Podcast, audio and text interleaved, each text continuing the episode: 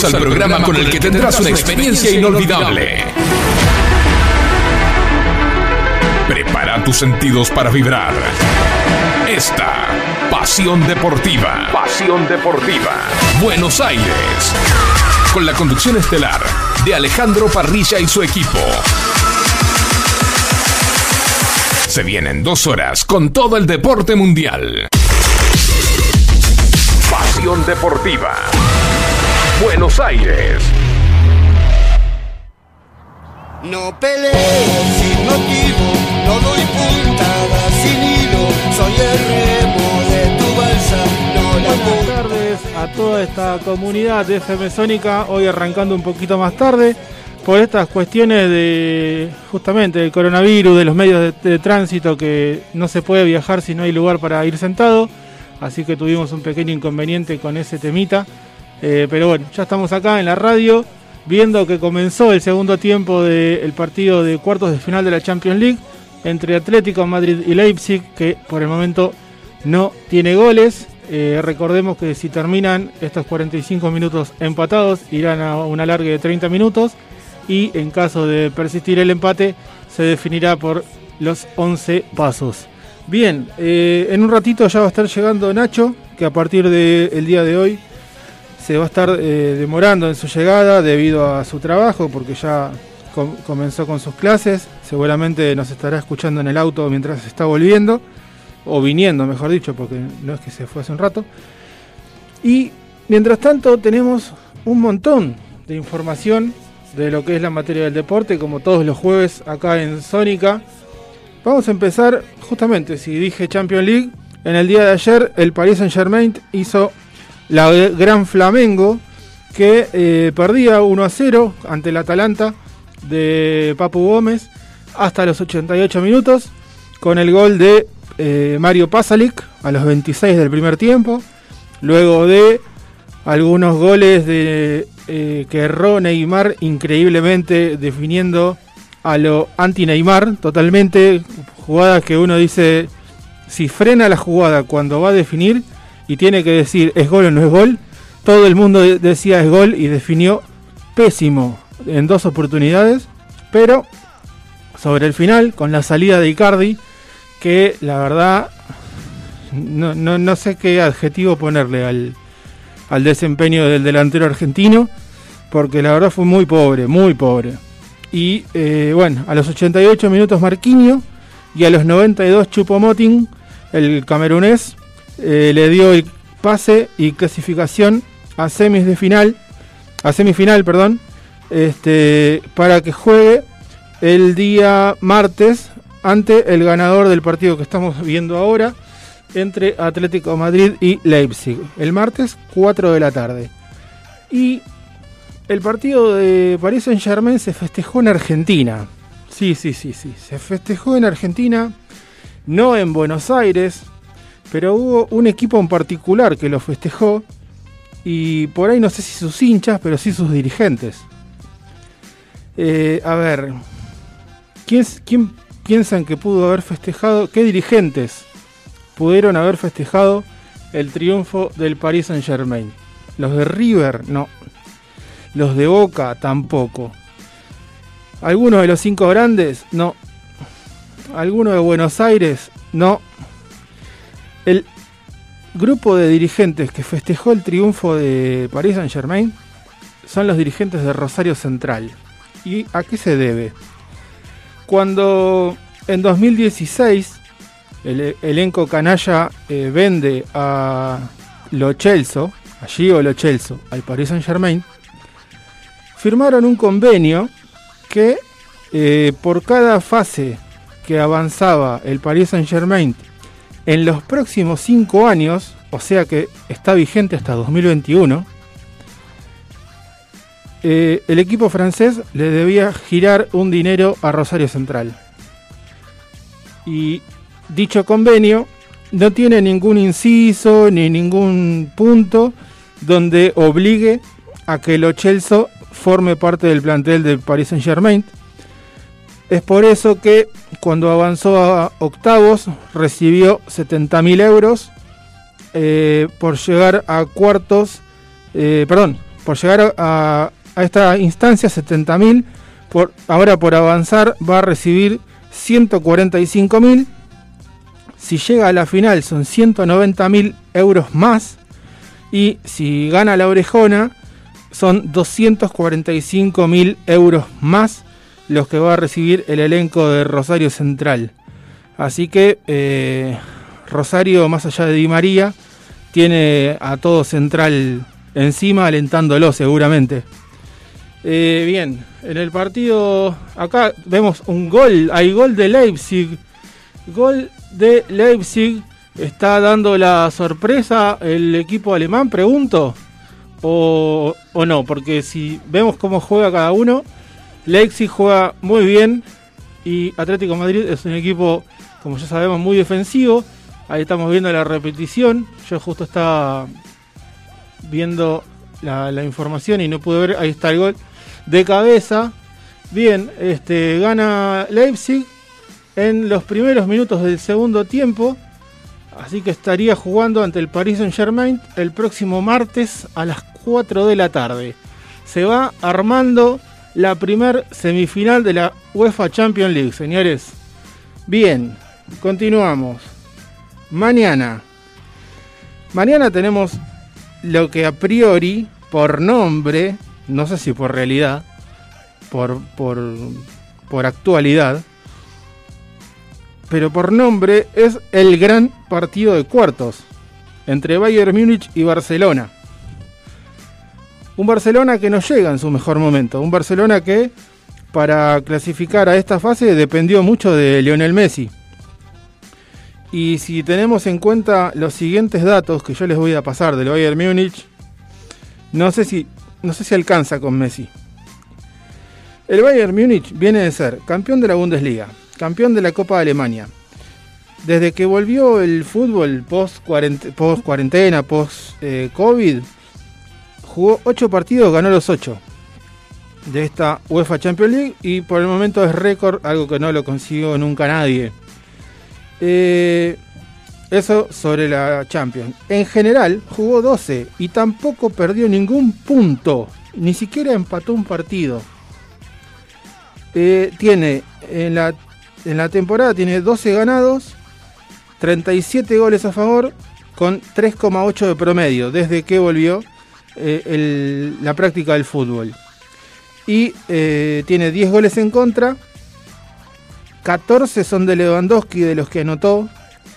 Eh, y bueno, y como les decía, es el primer equipo que gana los 8 partidos iniciales de la Champions desde que tiene este formato.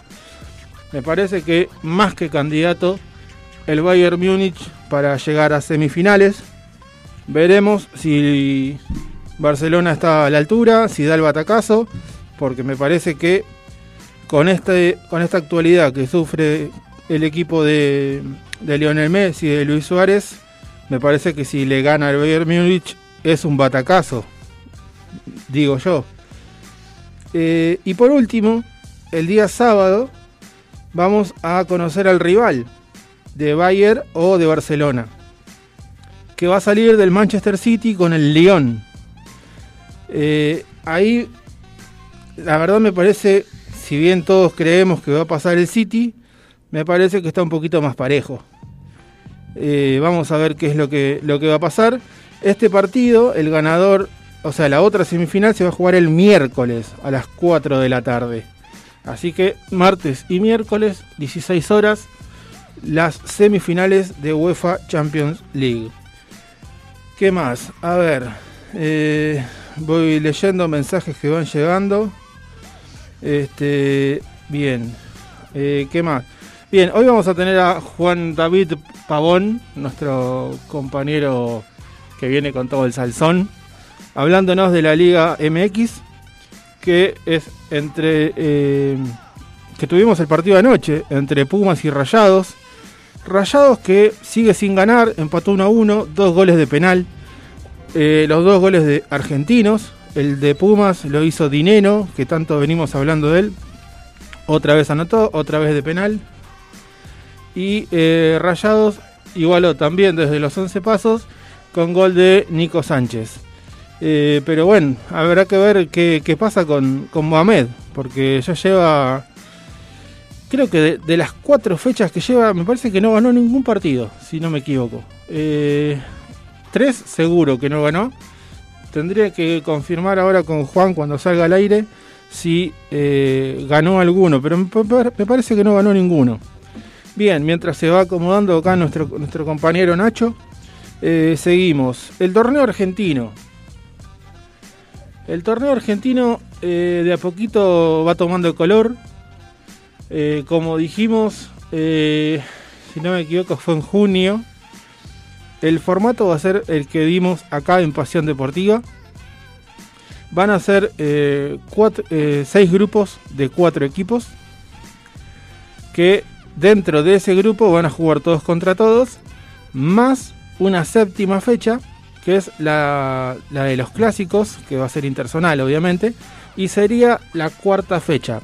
Esa cuarta fecha si sos hincha de alguno de estos equipos que tiene clásico, porque después hay algunos que son inventados, porque no todos tienen clásico, pero si sos eh, hincha de River, Boca, alguno de Avellaneda, San Lorenzo, Huracán, eh, los, de, los de Rosario, los de La Plata, te cuento, el clásico se juega el fin de semana del 25 de octubre, así que eh, entre el 23 viernes 23 y el lunes 26 se van a estar jugando todos los clásicos del el torneo argentino que no va a contar como torneo sino como una copa nacional por el formato.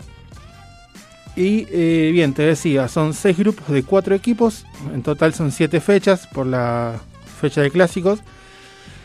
De ahí los dos primeros de cada grupo van a pasar a un segundo grupo, digamos, que puede ser, eh, no sé, llámenle como quiera, copa primaria, copa principal, copa mayor, todavía no tiene nombre, pónganle el nombre que quieran. Ronda ganadores. Bueno. Hola, hola, Nacho, ¿cómo Hola, estás? ¿Cómo estás? Venía a tirar un saludito. ¿Cómo va? ¿Cómo va? Todo bien acá. Este, bien. Ronda ganadores, pongámoslo así, como dice Nacho.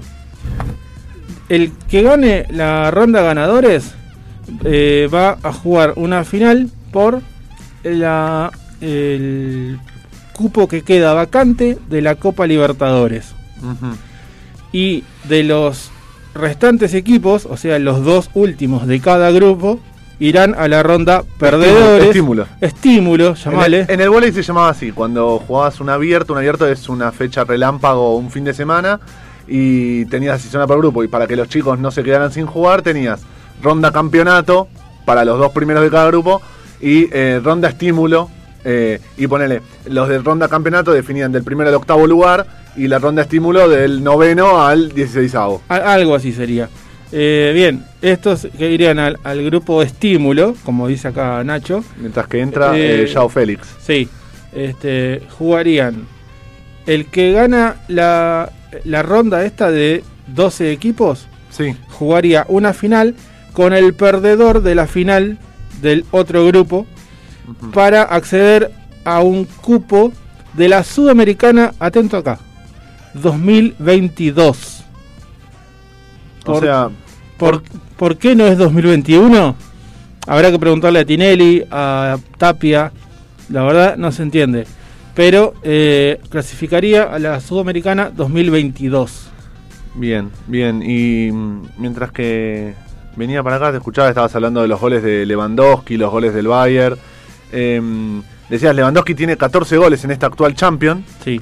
Y hay que ver, a, em, eh, 13, perdón, tiene en esta actual Champion. Eh, hay que ver hasta dónde llega. Porque está quinto en la tabla histórica de goleadores de Champion.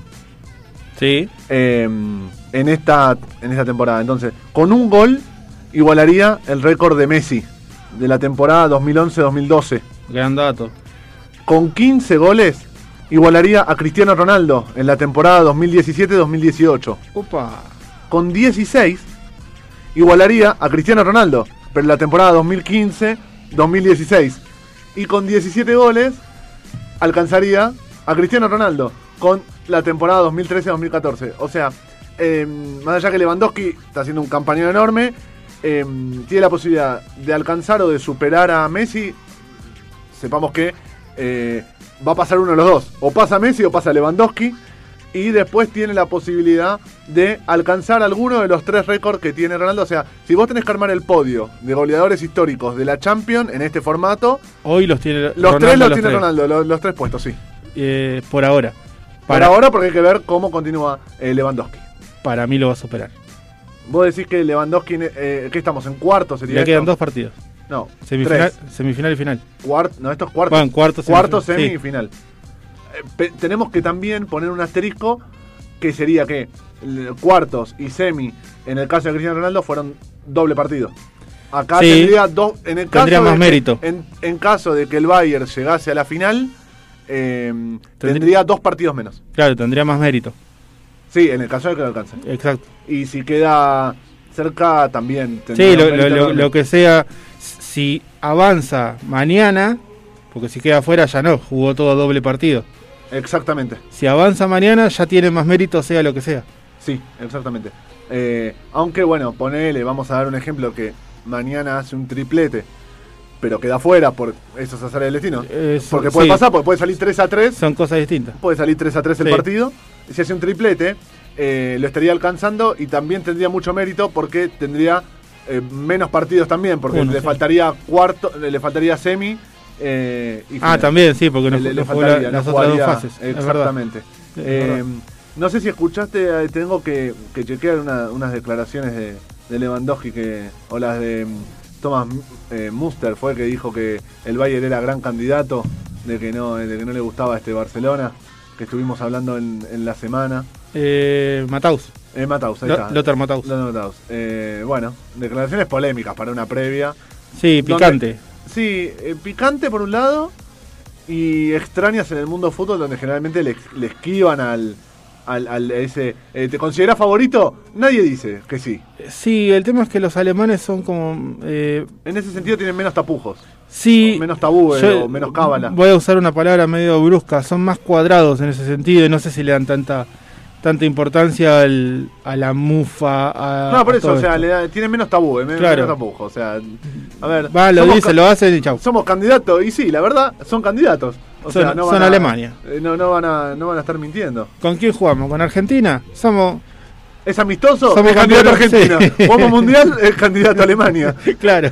Sería, sería esa la, la única. Sí, le, le ganamos en los amistosos. Después lo que son copas, eh, creo que sacamos estamos. a pasaje ver, de vuelta. 90, 90, 2006, 2010 y 2014. ¿Los cruces? Sí, 1 a 4 creo que estamos.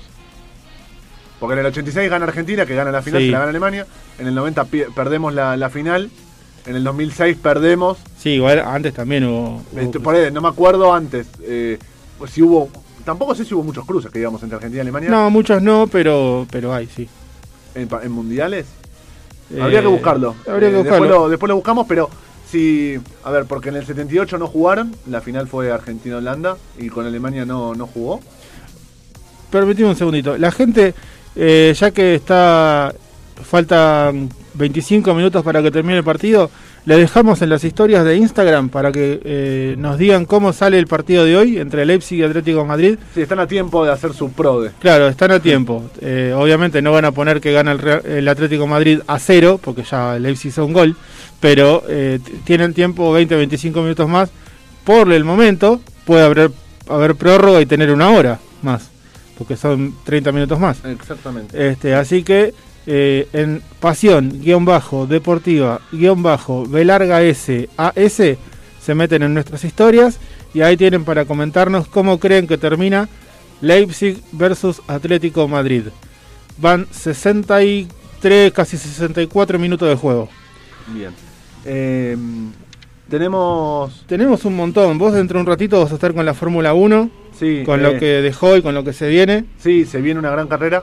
Sí. Cambiamos de, de país. Tuvimos doble fecha en. Vuelve en Checo. Inglaterra. Vuelve Checo Pérez. eh, y nos mudamos a, a un clima mucho más caluroso. Y después voy a aclarar por qué le estoy haciendo énfasis en, en la temperatura. Eh, nos vamos a Barcelona, al Gran Bien. Premio de Cataluña. Eh, para Esta vez no fue aburrida, ¿no? No, no como la como la anterior. No, pero estuvo Me pareció más en el medio. Las dos primeras fueron muy, muy de golpe, muy buenas. A mí me parece que las dos primeras lo que dejaron en evidencia es la falta de continuidad.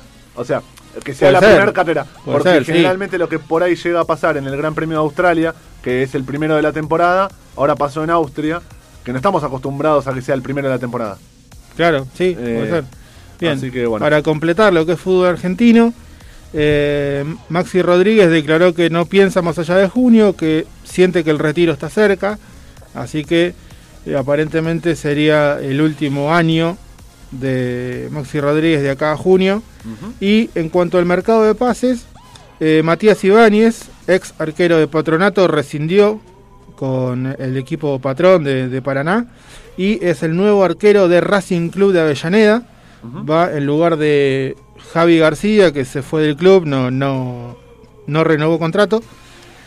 Tenemos bastante info de talleres. Sí, eh, lo despidieron de forma emotiva a Javi García.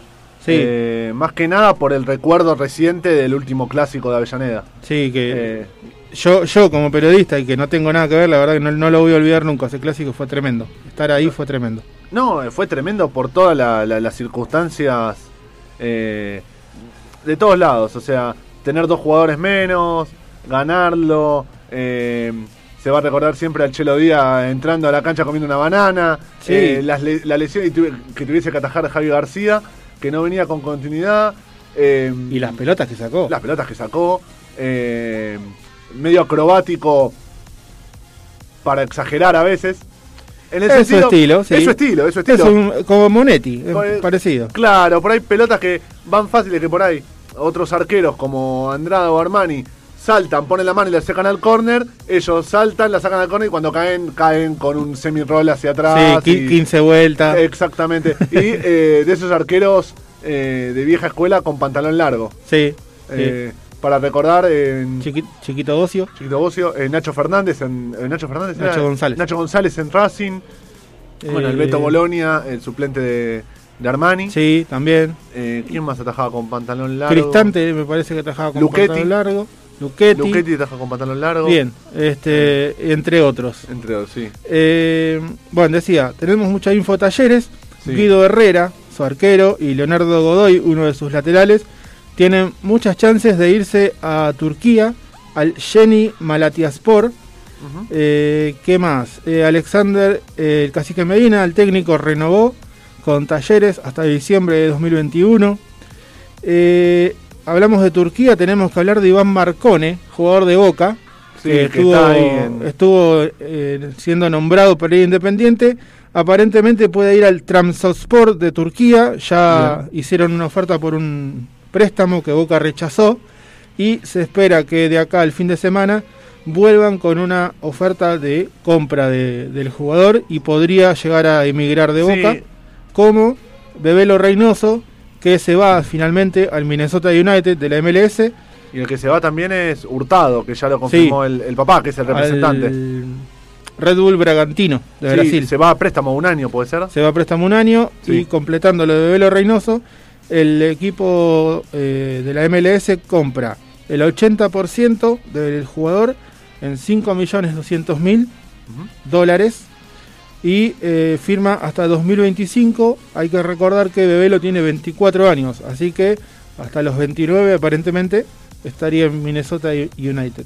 Sí, eh, estos jugadores que, que estuviste nombrando son los que formaban parte de la novela de cuarentena. Viste que siempre decimos la novela de verano cuando Sí. de los traspasos. Sería la novela de cuarentena en este trueque que querían hacer entre Independiente y, y Boca, entre Silvio Romero, eh, los distintos jugadores que supuestamente iban a estar intercambiando Independiente y Boca y por ahora quedó todo... eh. Sí, quedó, quedó en la nada porque Silvio Romero sigue en Independiente. El que mandó telegrama fue Martín Campaña. Sí, que ya ter- terminó relaciones con, Con, con el equipo de Moyano. Sí, siempre, uh, la verdad.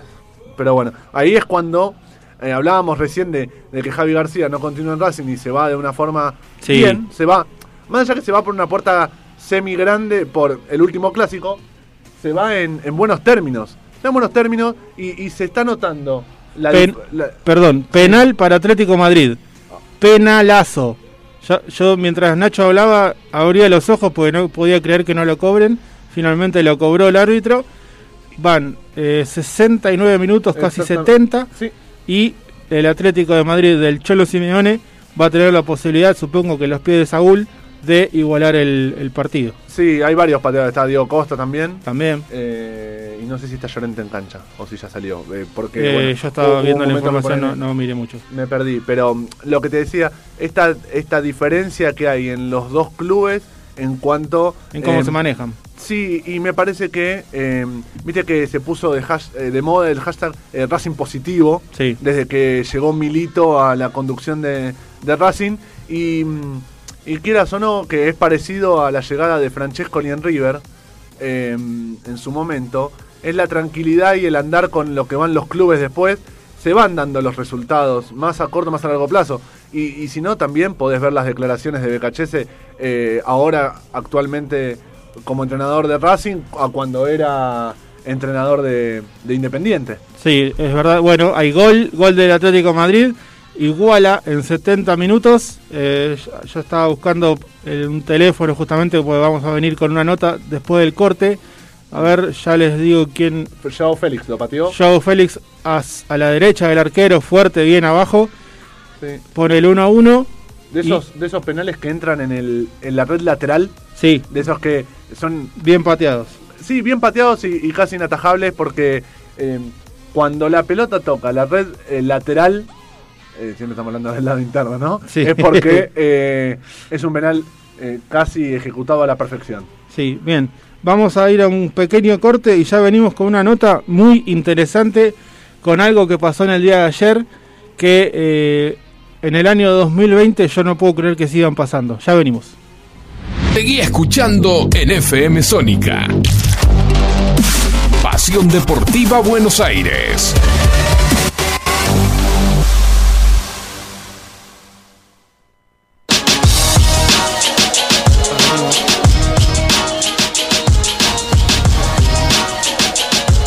Bien, volvemos. Segundo bloque acá de Pasión Deportiva.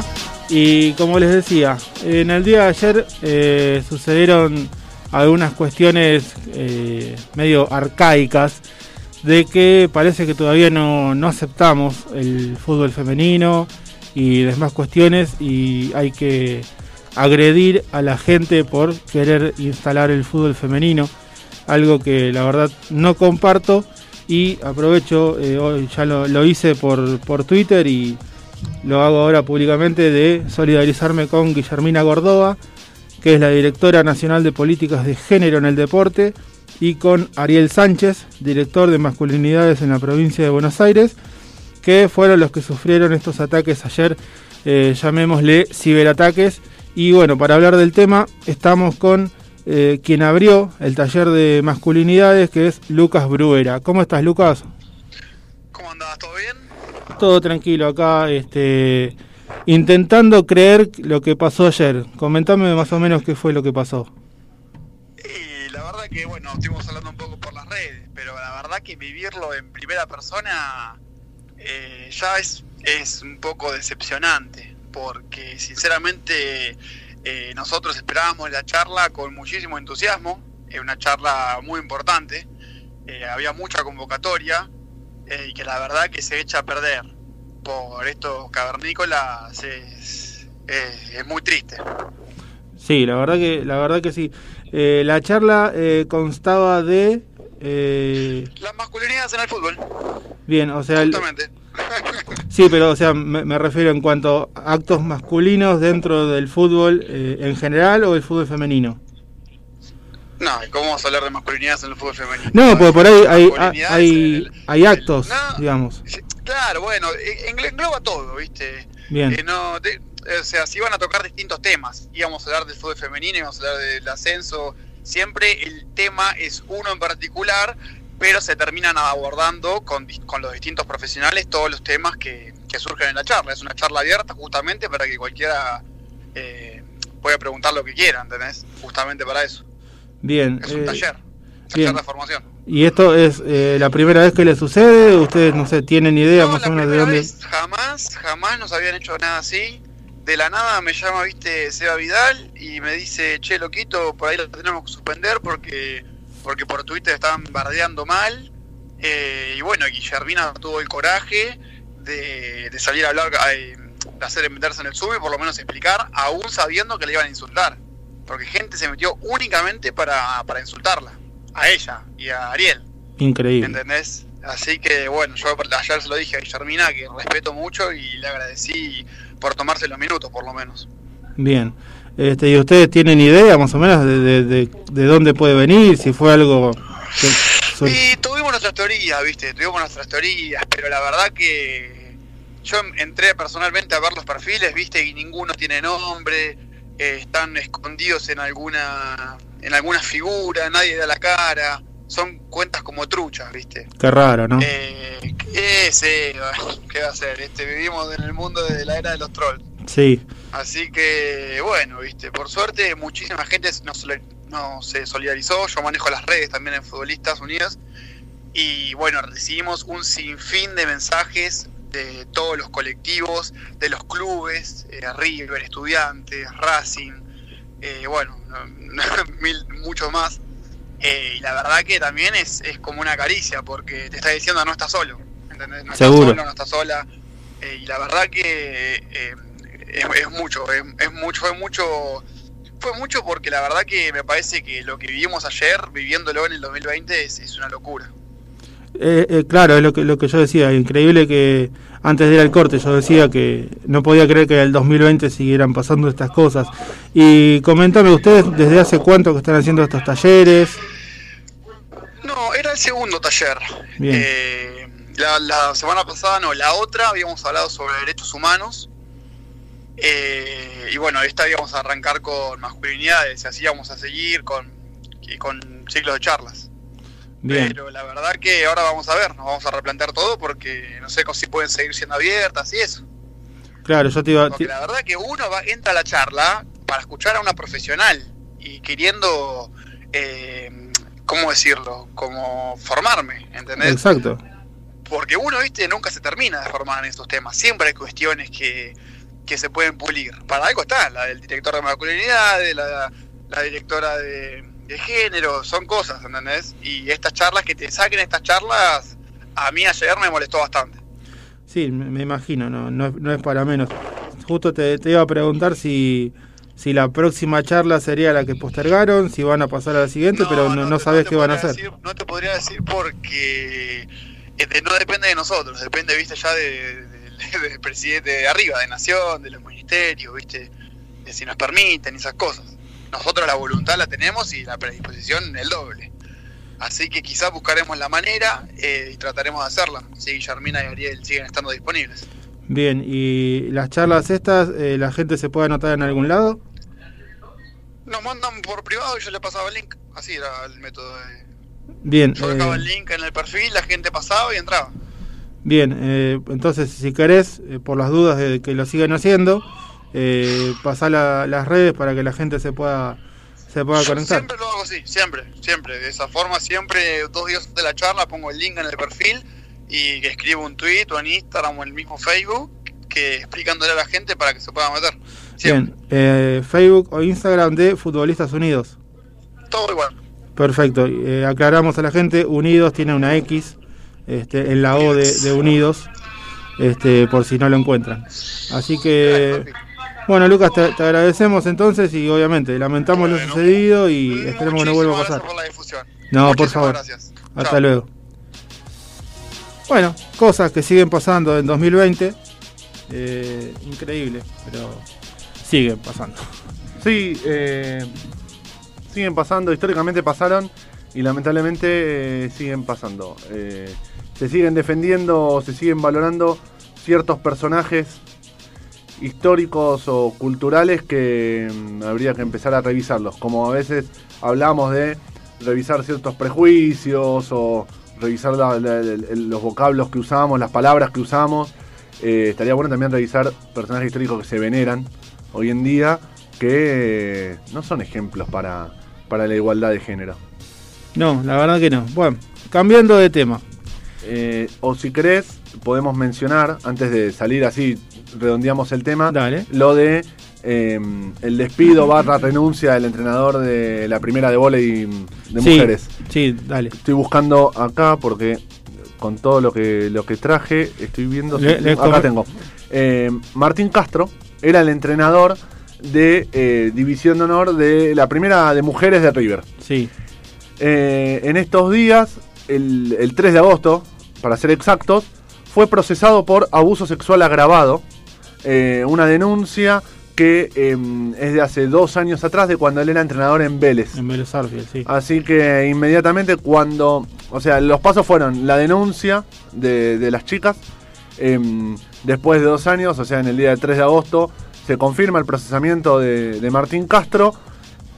River, a través de la subcomisión de género y de, y, a ver, de, de River en sí, de la, de la dirigencia de River, esta no me salía la palabra exacto, le piden la renuncia a, a este señor que eh, fue hecha inmediatamente. Así que ahora, bueno, vamos a tener que seguir esperando la, Sí, hay, el curso de la justicia. Claro, hay- hay que eh, comentarle a la gente que eh, justamente el jueves pasado, ustedes se deben acordar que nosotros hace cuestión de cuatro o cinco programas atrás hablamos con Diana Paterno, Exactamente. que es la presidenta del Departamento de, de Mujeres, eh, Que habían aprobado- hab- habían a- aprobado eh, previamente Sí. el Código de eh, Antiviolencia de Género, Sí. este, y este jueves que pasó lo hicieron efectivo por comisión directiva. Claro, porque cuando nosotros hablamos con, con Diana fue que estaba hecho, estaba presentado el protocolo, estaba Claro. aprobado por la misma subcomisión, pero Faltaba faltaba, comisión comisión de- directiva como, a ver, es como es como una ley. Vos, Claro. está bien, sacás la ley, la, la, la aprobaste en tu partido, pero después la tenés que llevar al Congreso para que se apruebe. Bueno, Exactamente. es exactamente lo mismo. Así que, eh, bueno, eh, decías Martín Castro el nombre. Martín Castro Ya sí, no forma parte del cuerpo técnico de volei de River. Exactamente. Así que bueno, ahora solo queda, va, solo digo, pero eh, sabemos que la justicia a veces no lleva los tiempos que eh, la gente necesita o que la gente le gustaría. Son dos cosas eh, distintas, va por dos caminos distintos. Pero bueno, ya que una persona esté procesada, es para que la gente entienda la diferencia entre procesado e inocente culpable. Ya cuando una persona está procesada, o vos podés estar denunciado. Ya que esté procesado, es que la justicia encuentra en las pruebas, en los testimonios, en la información, una causa probable de llevar a juicio. Claro. Una cosa es, yo puedo ir a una denuncia, perfecto. Ahora, automáticamente esa persona no pasa a estar procesada. Lleva todo un camino, por eso se tarda el tiempo que se tarda, que sabemos que muchas veces se hacen juicios eh, mediáticos o se hacen sentencias públicas y sabemos que la justicia no, no lleva los mismos tiempos. No, Así que bueno, esto Y menos la nuestra. menos la nuestra. Así que es un gran avance. Es un avance eh, para las chicas que hicieron la denuncia Claro. y se la bancaron porque esta persona, pensemos que era entrenador de la División de Honor de Mujeres de Vélez y después pasó a River. O sea, es una persona que eh, eh, en el ámbito no es un cualquiera, tiene peso. Porque esto es como en cualquier otro deporte. Cuando vos llegás a determinados puestos Sí, Eh, y, en, y en determinados clubes. y en determinados clubes tenés que tener una cintura política, tenés que tener ciertos contactos, entonces no es una persona cualquiera la que se denunció y eh, bien por River que actuó en consecuencia. Exacto. Así que como siempre remarcamos lo negativo en un montón cuando eh, pasan en, en determinados clubes que decimos, ¿y por qué no lo separan del plantel o por qué no esto? Bueno, en este caso cuando se hacen bien las cosas también está bueno remarcarlo porque es el trabajo Sí. de la subcomisión de mucho tiempo. Sí, y así como eh, remarcamos en este caso lo bueno de River, eh, si bien la, eh, la medida o la, el, no sé, cómo se paró Boca fue medio timorato, Respecto eh, a, el, a- a- a qué el- caso. el caso de Sebastián Villa está muy cerca de ser sobreseído. Claro, recordemos, por, por eso eh, hacía la aclaración antes. Cuando a Villa lo, lo, de- lo denuncian, que no es lo mismo a que esté procesado, Claro, claro. eh, o sea, son dos cosas distintas. Por eso, por un lado, entiendo, a ver, eh, vamos a, por ahí no es lo más agradable del mundo lo, lo que puedo llegar a decir, pero Boca, primero, no estaba entrenando en el día a día, entonces separarlo del plantel era lo mismo que no separarlo porque no estaban yendo todos los días al... ¿entendés? ¿Separarlo o no separarlo? O decirle, che, no vengas a entrenar por unos días, no marcaba la diferencia. ¿Por qué? Porque no estaban yendo a entrenar a ningún lado. Por otro lado, si a cada denuncia eh, vamos a emitir un juicio de que ya es culpable, estamos cometiendo un grave error, porque Claro. eh, las personas o cualquier ser humano es inocente hasta que se demuestre lo, co- lo contrario, no es culpable hasta que se demuestre lo contrario. Exacto. Entonces, se hizo una denuncia eh, y eh, después tiene que actuar la justicia, que para eso está. Claro, yo, yo discutía mucho con, con amigos, incluso con, con gente este, de acá del programa, que si lo quieren decir que lo digan, si no yo no, lo- no voy a dar el nombre, este, que en cuanto se lo acusó decía es un, es un violento. No sabés si es un violento, y menos cuando hay plata de por medio. Eh, y está a punto de ser sobreseído. Sí, Así en, que- en un principio sabía que no, no estaba al tanto 100%, pero sabía que había cuatro ítems de la denuncia principal, que eh, en los cuatro habían fallado a favor de, del jugador de Boca y, y se habían sumado se habían sumado pruebas a esto. Eh, pero vuelvo a lo mismo, por eso en este caso lo decimos y, y River hizo bien en pedirle la renuncia a Martín Castro, es porque la justicia ya emitió, o sea, no es un fallo, Claro, ya- ya pero tiene una, tomó una decisión. Eh, Gol del Leipzig en 87 minutos. Aparentemente va a pasar el equipo alemán. Un re- remate del número 14, ya les vamos a estar diciendo el nombre. Que el refilón me parece que se Sí, desvía ah, en un jugador Se, se desvía claramente, queda, queda Black fuera de, de competencia. de competencia. Sí, se tiró para un lado y la pelota terminó yendo para el otro. Creo que fue Adams el que hizo el gol, me parece. Ahora vamos a ver la, la A ver, repetición. la pelota que la abren para el vértice izquierdo del área. Centro tira- atrás. Sí, sí, sí, Sí. claramente. eh, el, el tiro se iba para el palo derecho de Oblak, Donde iba se iba Oblak. afuera, Claro. y el desvío hizo que fuera más al medio del arco. A ver, acá si- vemos si el puedo tiro. ver el desvío. No sé. Justo hay un jugador que tapa el, el desvío, no sabemos en quién se desvió. Pero, Pero- bueno, 87 minutos. Sí, un equipo alemán que es sorpresa, es sorpresa porque, mm, a ver, como el Atalanta está haciendo una campaña a la que no nos tiene acostumbrados, porque Estuvo haciendo una campaña. No, bueno, pero estuvo hasta ayer. O sea, hizo una campaña, o la campaña de este año va a quedar en Ahí la está. memoria. Ahora sí. A ver, como pudo haber sido el huracán de Capa, que quedó en la memoria de la, la Sí. gente de hinchas de huracán, salvando las distancias. El siempre. argentino de Borghi. El argentino del Bichiborghi. Bueno, pero ese se, se coronó con un título. Claro. Yo acá estoy, o sea, hablando de. Ah, que- de que no se. Bien. Claro. Porque generalmente a los campeones se los recuerda Sí. puede haber sido un campeón más vistoso o menos vistoso, pero se lo recuerda. Eh, me parece que el Atalanta, eh, a ver, salió tercero en la Liga Italiana, ya está clasificado para la próxima Champions. Esta era su primera participación y tuvo en, en el jaque al, al- al PSG hasta faltando dos minutos. Eh, y, y este equipo alemán que lo mismo, que no, no estaba en los radares, porque si yo te digo, nombrame los cinco más poderosos de Alemania, ni de casualidad No. me nombras al, al, al Leipzig. No. Eh, Poderosos no, pero eh, hace unos años atrás eh, lo está llevando adelante un, un empresario que está poniendo mucha plata y por eso el Leipzig está haciendo los torneos en Alemania que está haciendo. Sí, pero mm, está bien. Volvemos a los equipos Pero que vienen con mucha plata, como los jeques árabes, como puede ser el City o el, Eh, el- o City. Pero nadie se acuerda, por ejemplo, del Málaga en España, que también pertenece a un jeque y no va ni para atrás ni para adelante. Hay muchos bueno. casos de clubes, muchísimos más de lo que se conocen, que están financiados o por grandes empresarios o por jeques árabes que no son exitosos. Eh, para Sí. mí no es una condición eh, uno a uno. sí. Eh, uno a uno, o sea, no es una regla de tres simple, directa, donde jeque árabe igual resultados. Éxito, no. Eh, Bueno, obviamente, de, de hecho gana uno solo. siempre gana uno solo. Y mm, hablando de eso, después voy a recomendar un, un, un capítulo que está en YouTube sobre Manu Ginóbili, eh, que dice, no hay ningún deportista en el mundo que haya ganado más de lo que perdió. Y después vamos a, a profundizar un poco sobre el tema. Eh, una característica, el equipo alemán, para esto para la gente amante de, de lo táctico y, y vos, Ale, que estás haciendo el curso, fíjate que cuando el equipo defiende, defiende 4-2-3-1, pero cuando ataca, juega 3-4-3. Sí. Eh, Sí, ahora no me, no me va a salir el, el- el nombre porque volvemos a lo mismo. Siempre que necesito el nombre de alguien no lo tengo en la cabeza. Que es cuando el equipo ataca juega de volante, pero cuando defiende se mete entre los centrales. Entonces forma esa línea de cuatro. Pasa de ¿Y, ser de y línea cuál es el nombre que no, que no te del jugador que hace ese- esa Ah, función. del jugador ah. que hace la función de pasar en ataque, en defensa los distintos sistemas. Eh, eso es lo que no, no O sea, como si fuera libero y, y zaguero, eso. No, no, no, el nombre del jugador, el Ah, el nombre jugador propio, el propio. nombre- es como que yo te diga, no ¿Y en qué equipo? En el Leipzig. Ah, No me sale el jugador que. Sí. A ver, el Leipzig cuando ataca, ataca 3-4-3. sí. Hay un jugador de la defensa que pasa a ser volante.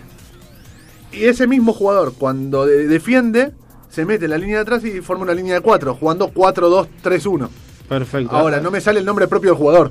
A ver. Ya lo, lo- lo vamos a estar buscando. Sí. O a ver si alguno de nuestros colegas lo, lo, lo tiene, lo tiene en mente.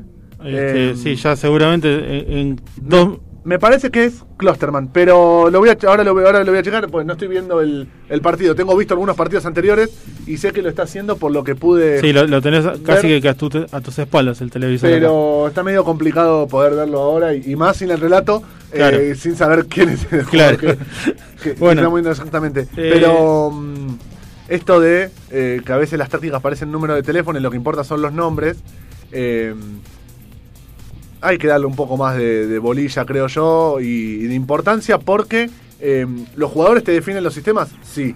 Los sistemas te definen los jugadores, también. Pero porque vos, a ver, eh, el sistema con el que River juega definió que Montiel juegue de 4 y no de central como jugó todos sus inferiores. Claro. Y lo marca. Y un técnico puede reconvertir. Estamos hablando siempre de jugadores que tengan las cualidades técnicas, los fundamentos técnicos para poder hacerlo. Si me pones a mí, no me vas a poder sacar del arco en un nivel amateur. O sea, no estamos hablando de nivel profesional. pero estamos hablando de jugadores que lo pueden hacer. Eh, así que una sorpresa para bien eh, este, este equipo alemán. Que bueno, estamos ya. Dio Sí. cinco minutos el, el árbitro. Ya. Y vamos por el tercero, ya cuando hay córner para el Atlético de Madrid. Sí, bueno, nosotros, eh, como dijimos en las historias, habíamos dejado para que participen. Tenemos a Agus Carvini que le pifió, dijo 1 a 0 el Atleti. Eh, también tenemos a, a Nicolás que dice eh, Leipzig eh, 2 a 1. Bien, acertó. Este, y Por ahora. sí, por ahora acertó. Por ahora porque está en un arco el Leipzig, el, el, el- el Atlético de Madrid está yendo con todo lo que lo que puede. Sí, y este y además tenemos a eh, bueno, está medio complicado este usuario que no, di- dice que, que iban a empatar, así que eh, no. Eh, van Todo- eh, 95 30, no, 93, 93 30. Eh, sí, 93-40, ya estamos llegando Sí. al, al- al cuarto Entre, minuto. entre que tenemos la televisión en diagonal, el reflejo de la luz y los números raros, está complicado esto para leer. Este, pero bueno, cuestión, el Leipzig está muy cerca de hacer historia, de llegar a semifinales de Champions League y enfrentar el miércoles a el Manchester City o el Lyon. En lo, a mí me parece que un Manchester Leipzig es muy lindo partido. Aunque por ahí de, de nombre no prometa tanto, me parece un, un lindo partido. No, no sé a vos qué, qué te parece, Nacho. Sí, sí, porque yo estaba, estaba buscando el, el- el nombre y De- dicho, era, era Klosterman. Era Klosterman que eh, juega de lateral o stopper cuando, cuando defiende. Y Lamier se mete de eh, mediocampista, pero cuando ataca pasa a ser extremo. Ah, Entonces, Klosterman pasa de ser stopper a medio campo. bien, Hace esa transformación tanto en, en defensa como en ataque. bien. Eh, estamos viendo el árbitro está apurando a los médicos Sí, para que entren. Repetime la, repetime la, la pregunta. eh, Te decía, Manchester City Leipzig, si es que pasa el Manchester, sí, me parece que por ahí, desde los nombres, no promete tanto, pero son dos equipos que son lindos para verlos. sí, sí, porque los dos proponen un lindo. A ver, más allá de lindo o feo, porque eso es una cuestión personal de cada uno. Va a haber gente que le. Sí, me refiero a que Eh, es entretenido, no son eh, dos Atlético de Madrid. Sí, dos Atlético de Madrid, lo que nos tiene acostumbrado en Champions, que es por ahí donde más vemos. eh, pero el Atlético de Madrid es una cosa en Champions y otra cosa en Liga. Em, pero sí, son dos equipos que apuestan más a lo ofensivo. Aunque, Claro. como te digo, el Leipzig con este cambio de sistema que hace entre ataque y defensa, no deja al azar eh, lo defensivo. No, o no, sea, no, es un equipo que em, juegue eh, mano a mano con los defensores a 40 metros de, del arco, como sí puede hacer el Manchester City, o es más el estilo de Guardiola. El estilo de Guardiola, sabemos que es jugar con los dos últimos centrales eh, casi cerca de mitad de cancha y eh, jugar mano a mano con los delanteros. Exacto. Eh, como jugaban en, en el Barcelona eran Puyol y Piqué, porque bueno, proyectaba bien a Dani Alves y, y Jordi Alba en eh, que ya eran casi winners.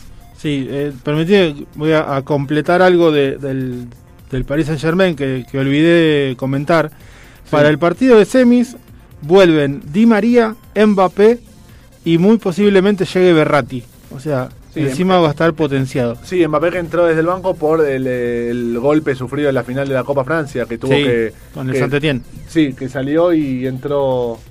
eh, eh, terminó con los festejos con, con muleta. Ahora que está con muleta es el entrenador de, Sí. del PSG y, y, y vota. Se la Y- pasó. Y donde tenemos partidos muy lindos, pero muy lindos, son en la semifinal de la Europa League. Sí, Tenemos eh, Manchester-Sevilla Manchester United, Sevilla el domingo el domingo y el lunes tenemos Inter contra el Shakhtar. contra el Shakhtar. Sí. Así que tenemos, por un lado tenemos a Icardi, Icardi va a decir, eh, Lautaro Martínez en el. Inter con Lukaku, que es una gran dupla, con Sí. Alexis Sánchez, eh, Eriksen eh, y compañía. Por otro lado tenemos al Manchester United de, de Chiquito Romero, que esperemos que no lo cambien como hicieron en la, en la FA Cup, que lo dejen atajar en semi, En semi. eh, porque viene eh, con valla invicta tras valla invicta. Y eh, tenemos a- al rival del Manchester United, tenemos al Sevilla de, de Ocampos. De Ocampo y Vanega. Vanega, sí, Vanega como conductor eh, indiscutido del Sevilla, porque Sí. es el que maneja todo en la mitad de cancha. Y tenemos a Ocampo que es una 4x4 que Está está, de volante por la izquierda, está tirando el córner y cuando tira el córner lo cabecea al mismo. Sí. Entonces, bueno, eh, de un gran presente cuando hay full sobre el arquero del, del Leipzig, ya en Casi, Sí. o- casi ocho minutos de, de añadido. Sí. Estuvo muy cerca de empatarlo el Atlético de Madrid. Pero terminó con un FAU contra el arquero. y termina el Te- partido. Y terminó el partido, tenemos semifinalistas, señores. El día miércoles, Leipzig va a enfrentar a Manchester City o al Lyon. Así que eh, ya tenemos un semifinalista. Nosotros acá, siendo las 6 de la tarde, vamos a ir a un pequeño corte y ya vamos a estar con Juan, con lo que es la Liga MX, con el clásico uruguayo y muchas cosas más. Y no se olviden que viene Nacho con la Fórmula 1 del tenis. Y tengo un datito color, Nacho, que no sé si lo vas a saber. Dale. Eh, ganó Raikkonen, eh, ganó Verstappen, perdón. Sí, ganó Verstappen, Eh, ganó el- Red Bull. En el MotoGP ganó Brad Binder. Y en el GP2, Enea Bastianini. Ah, sí, sé por dónde viene el dato, lo sé, pero te lo voy a dejar solo porque me lo propusiste vos. Listo, entonces después, de- después del corte te decimos cuál es el- la curiosidad. Seguimos viviendo la pasión deportiva. En FM Sónica 105.9.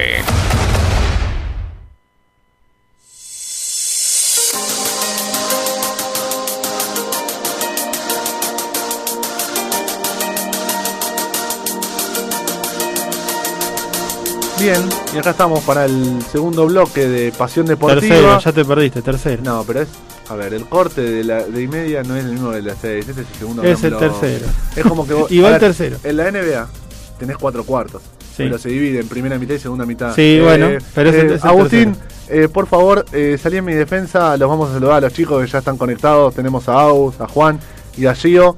Eh, ¿Cómo están? Hola chicos, ¿cómo están? Todo bien, Chico. Hola ¿vos? Nacho, Ale, ¿cómo andan? ¿Cómo está Juancito? ¿Todo bien? Eh, sorprendido con la clasificación del Leipzig. Esta Champions está para cualquiera.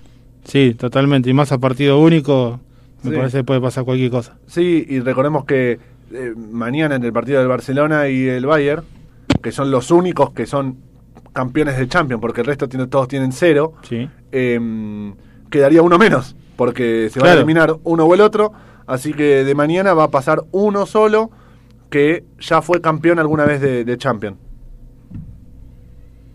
Sí, claro. Ahora puede ser la, la oportunidad para el City de Pep Guardiola de conseguir esa e- e- esa copa pendiente que tanto le reclaman, porque la Premier League la ganó ya varias veces, pero la Champions siempre lo- lo- los dueños árabes le armaron planteles para ganar la Champions y nunca lo lograron. Parece que este puede ser el año.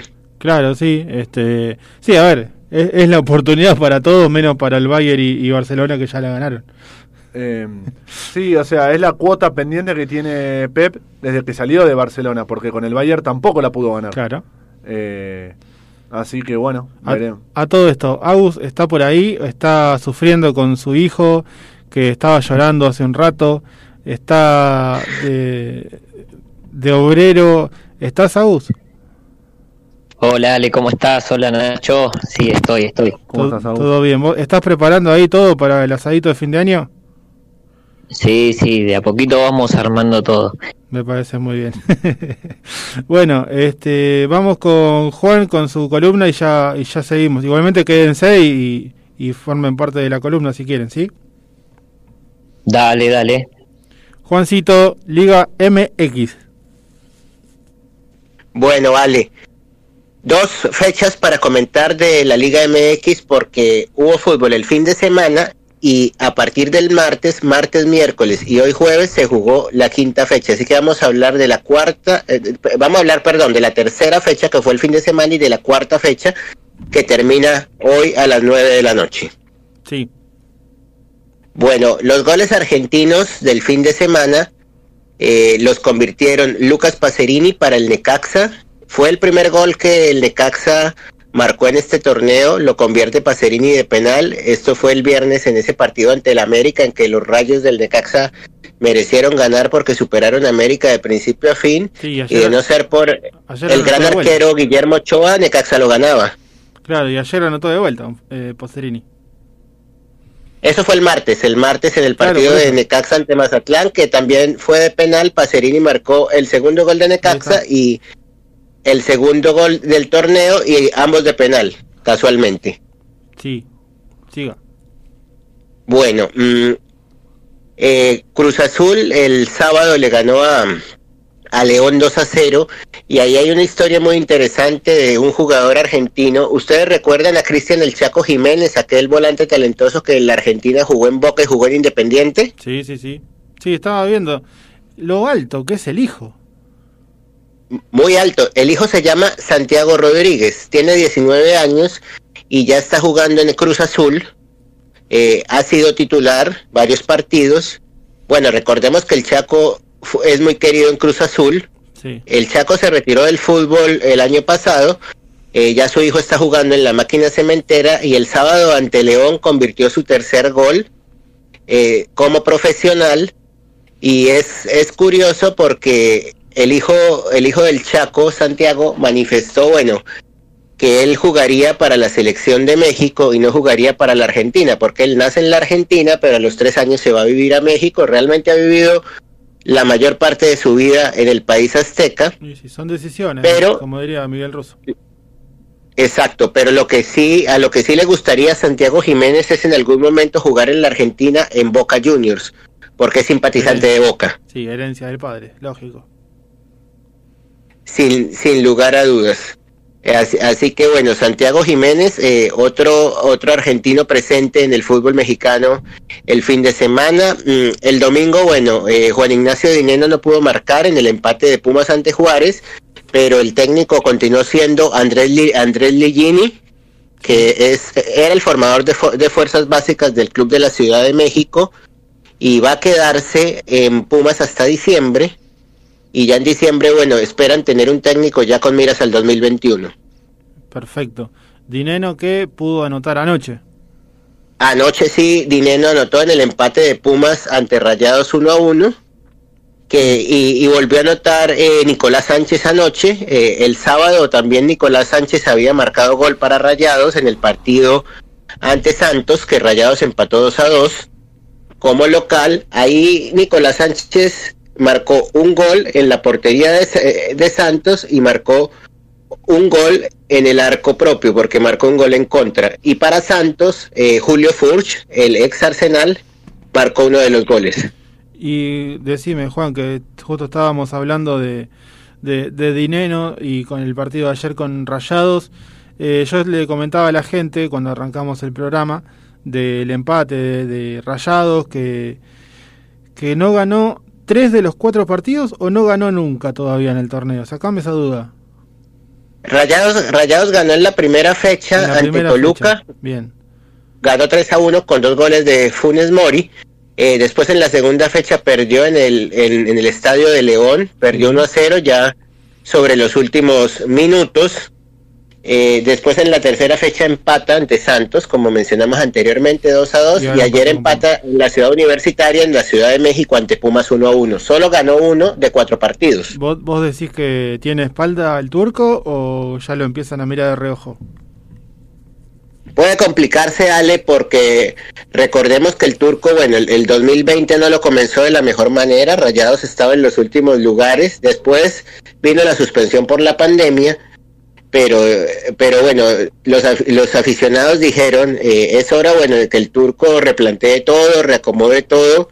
Pero hoy vemos a un Rayados que no tiene gol. Vemos a un Rayado que le están convirtiendo muchos goles.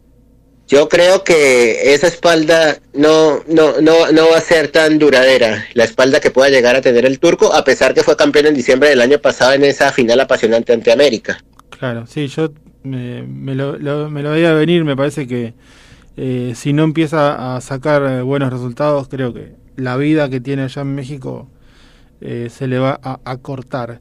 Eh, bien, ¿qué, qué más tenemos de la Liga MX? O no sé si tenés algo de, de lo que fue el clásico uruguayo. Bueno, de, de esta fecha que comenzó el, el martes, bueno, los goles argentinos, Lucas Pacerini, eh, otra para Necaxa, de penal en la vi- victoria de Necaxa 1-0 ante Mazatlán. Ayer, Juan Ignacio Dineno, en el empate de Pumas ante Monterrey 1-1.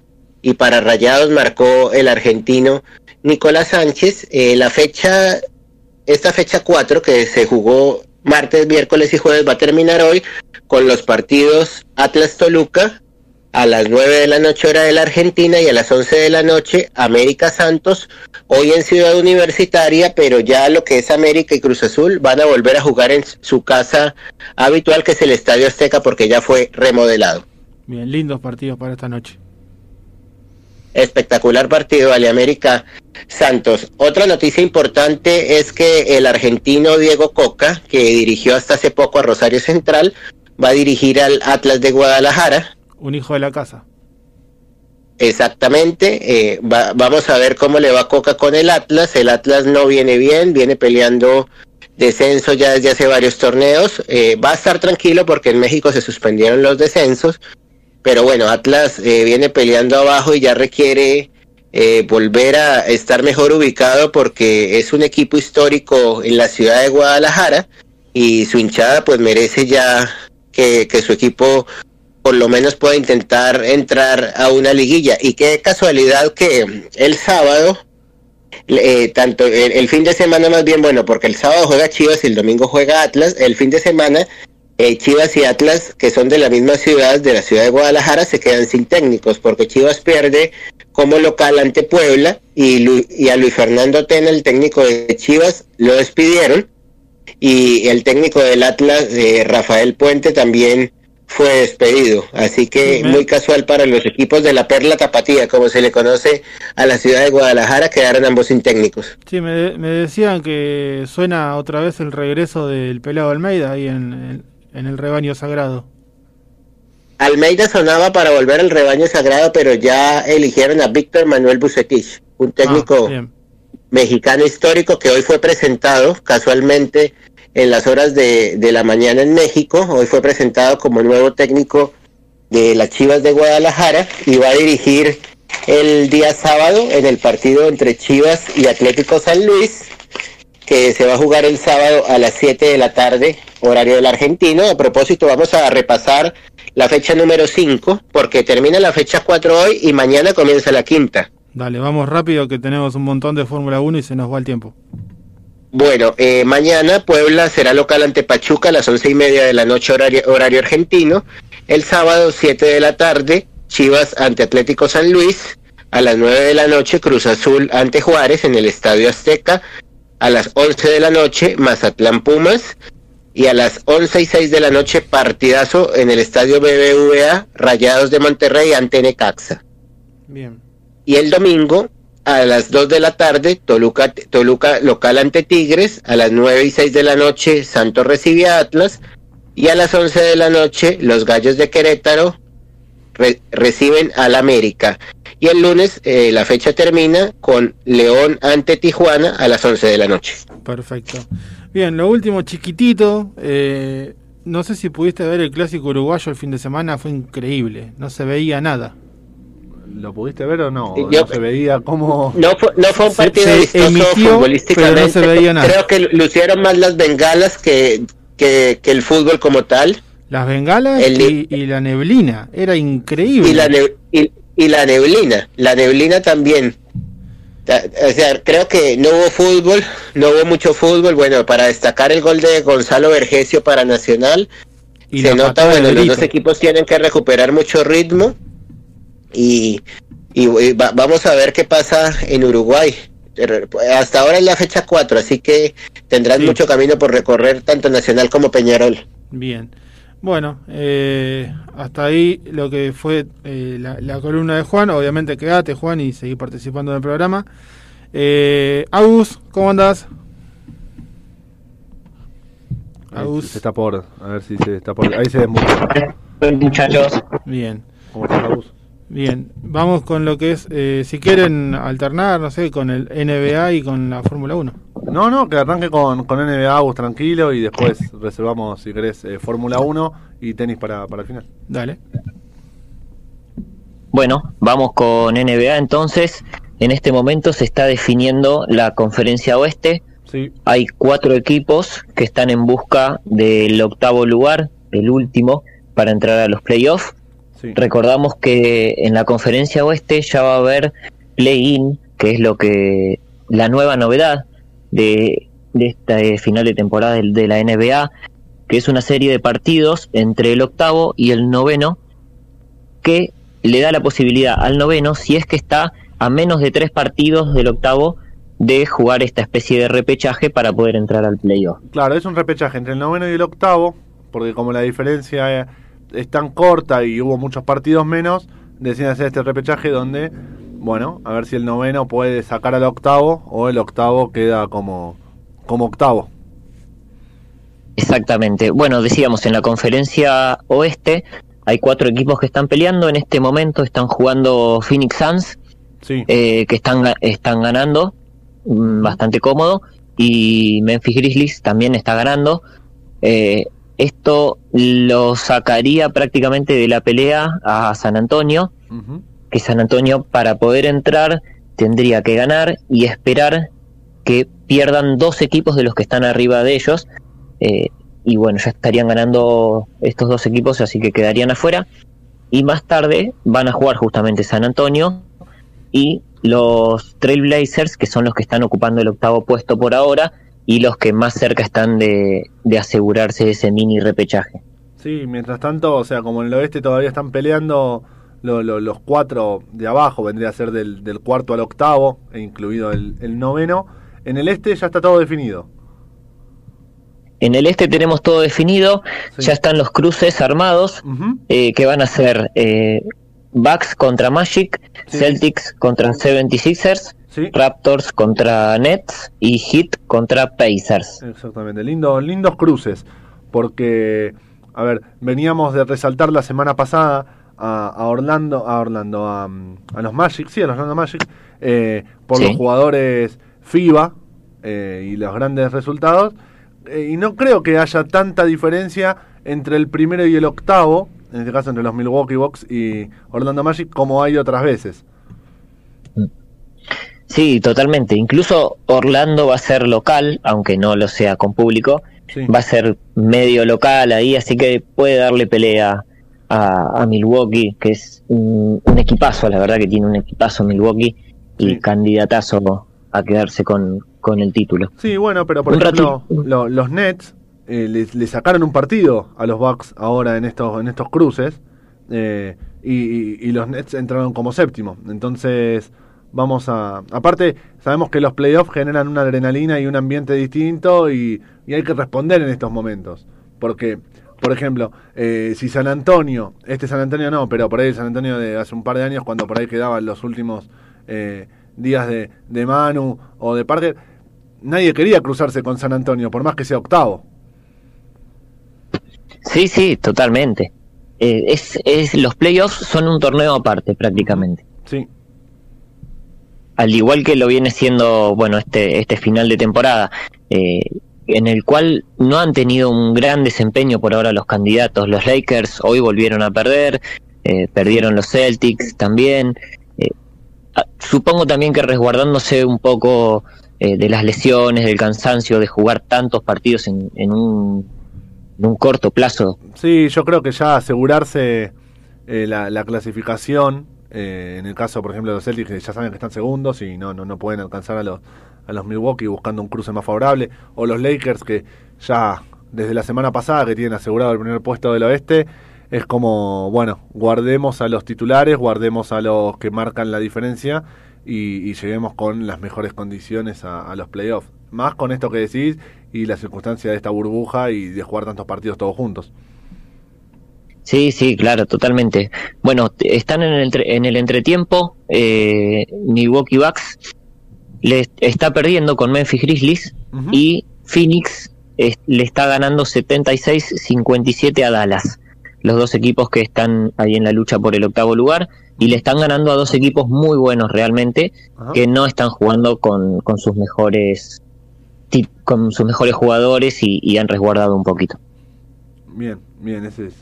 Es clave en estas competencias. Es como, a ver, esto lo, lo- podemos comparar más con un mundial o con un juego olímpico, donde tenés que jugar muchos partidos en un plazo muy corto y cualquier lesión, por más mínima que sea, te puede cambiar de ser campeón a irte en octavos de final. Sí, sí, totalmente. Y ya ha habido algunas lesiones que han complicado también, entonces no, no tiene sentido arriesgar.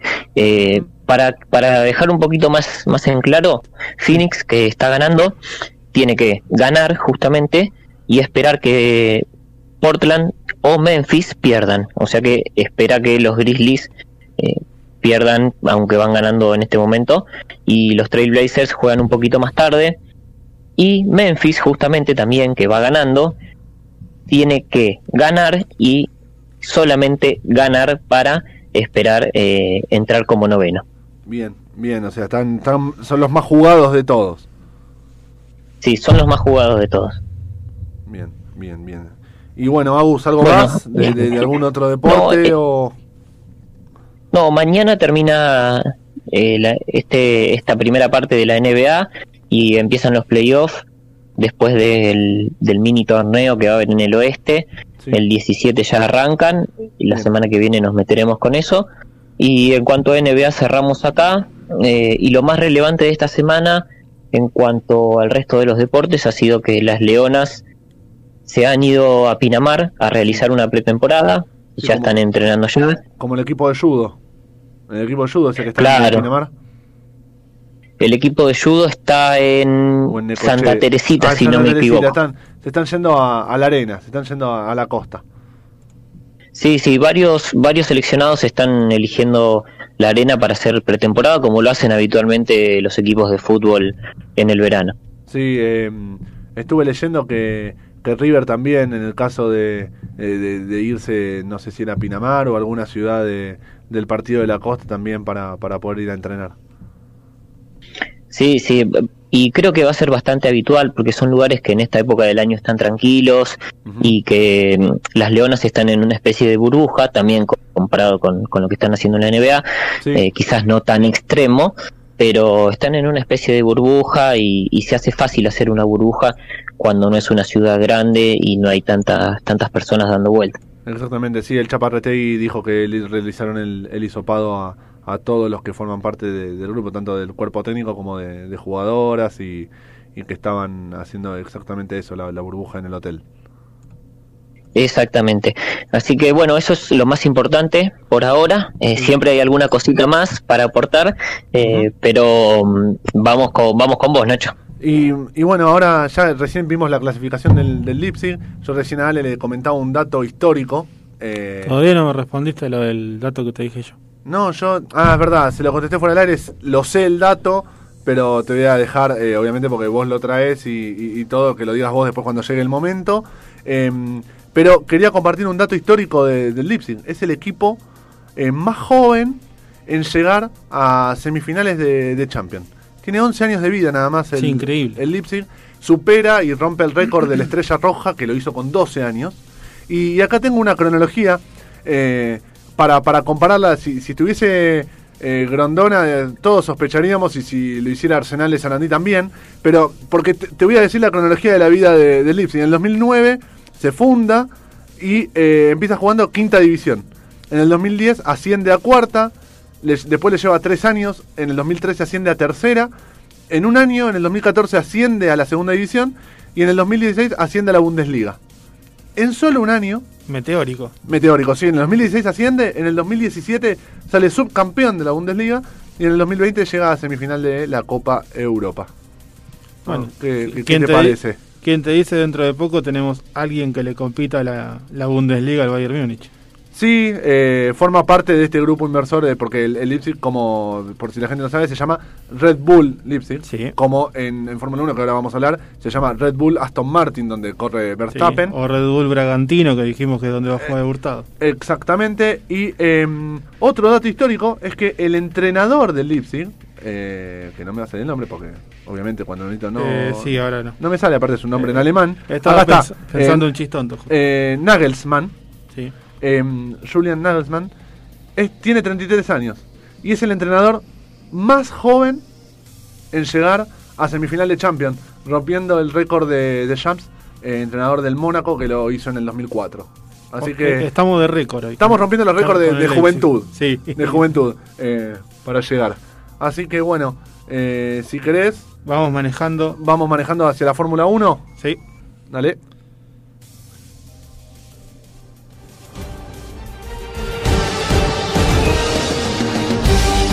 Bueno, ya lo estuvimos anticipando. El ganador de este fin de semana, para la sorpresa de, sorpresa de muchos, era el único que, que- que le podía competir. Sí, y que no ganó el fin de semana anterior de no, casualidad. no ganó, no ganó por esas decisiones que a veces hay que tomar, que obviamente con el diario del lunes es más fácil, pero en el momento los que están tomando decisiones son los protagonistas. Y, y repitieron una decisión muy similar en esta. eh, estamos hablando de Max Ver- Verstappen, que, que bueno, después sale les va a estar diciendo el, el dato.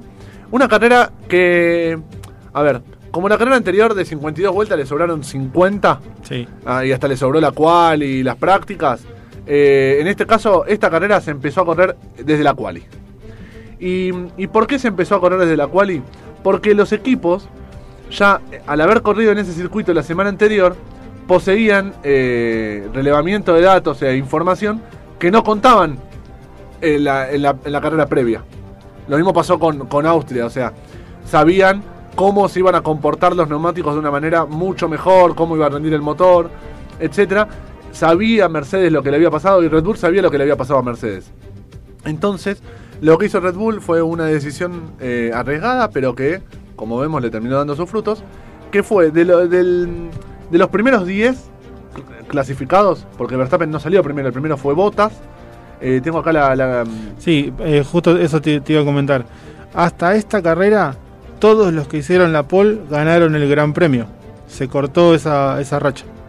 Eh, sí, sí, porque Bottas había hecho pole y primer puesto en, en Austria la primera carrera, después Hamilton, Hamilton, Hamilton, Hamilton, y ahora eh, la, la clasificación había quedado así: Bottas, Hamilton, Nico Huckenberg con Racing Point, con una Sí. historia asombrosa que si alguien la quiere hacer para Hollywood, eh, no se la cree nadie. O sea, si vos escribís la historia de Huckenberg y decís, ¿qué maldad le puedo hacer a este pobre tipo? Eh, no se le ocurre a nadie. No se le ocurre a nadie. Es, un, es el, uno de los pocos pilotos que no pudo hacer podio en toda su carrera y siempre tuvo mala suerte.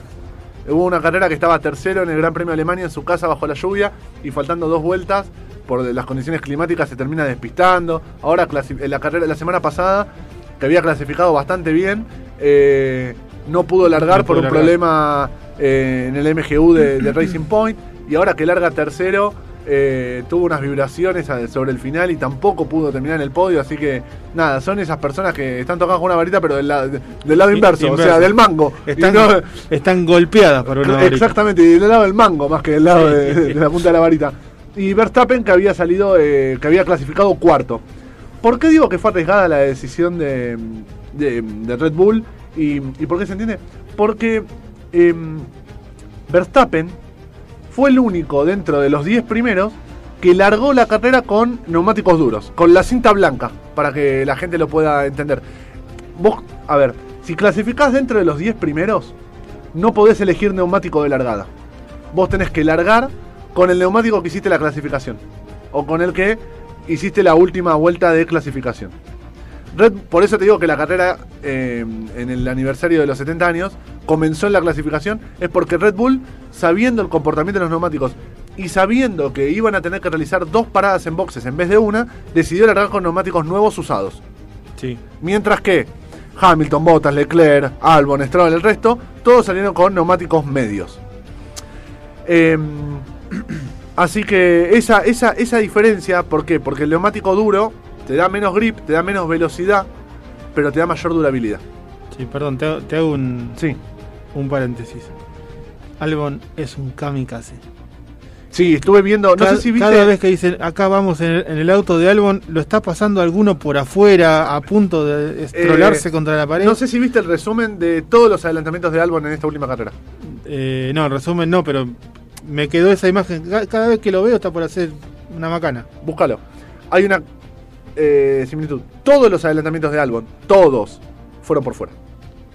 Sí, Y todos esos adelantamientos que son por fuera te pueden llegar a hacer acordar al primer Gran Premio donde Hamilton lo toca Sí. y se va, o a Brasil 2019 que también por querer pasarlo por afuera lo toca. Si, si ves, es como una característica de Albon, eh, también que tiene un motor eh, con Red Bull impresionante. Sabemos que eh, Albon y el año pasado Gasly, y, y la carrera anterior se, eh, se mandó una por dentro que sí, que recibió lo toca a, lo toca a, eh, a Magnussen, me parece que fue. Sí, lo toca, lo toca a Magnussen y rompió el corazón Que- de todos los hinchas de Haas. que yo, Como yo- yo. yo re- recuerdo cuando mi, mi padre me daba clases de manejo, es si vas a doblar eh, parejo con un colectivo, fíjate que sea de la mitad para atrás. Y él dobló queriendo doblar de la mitad para adelante. Y ahí se tocó.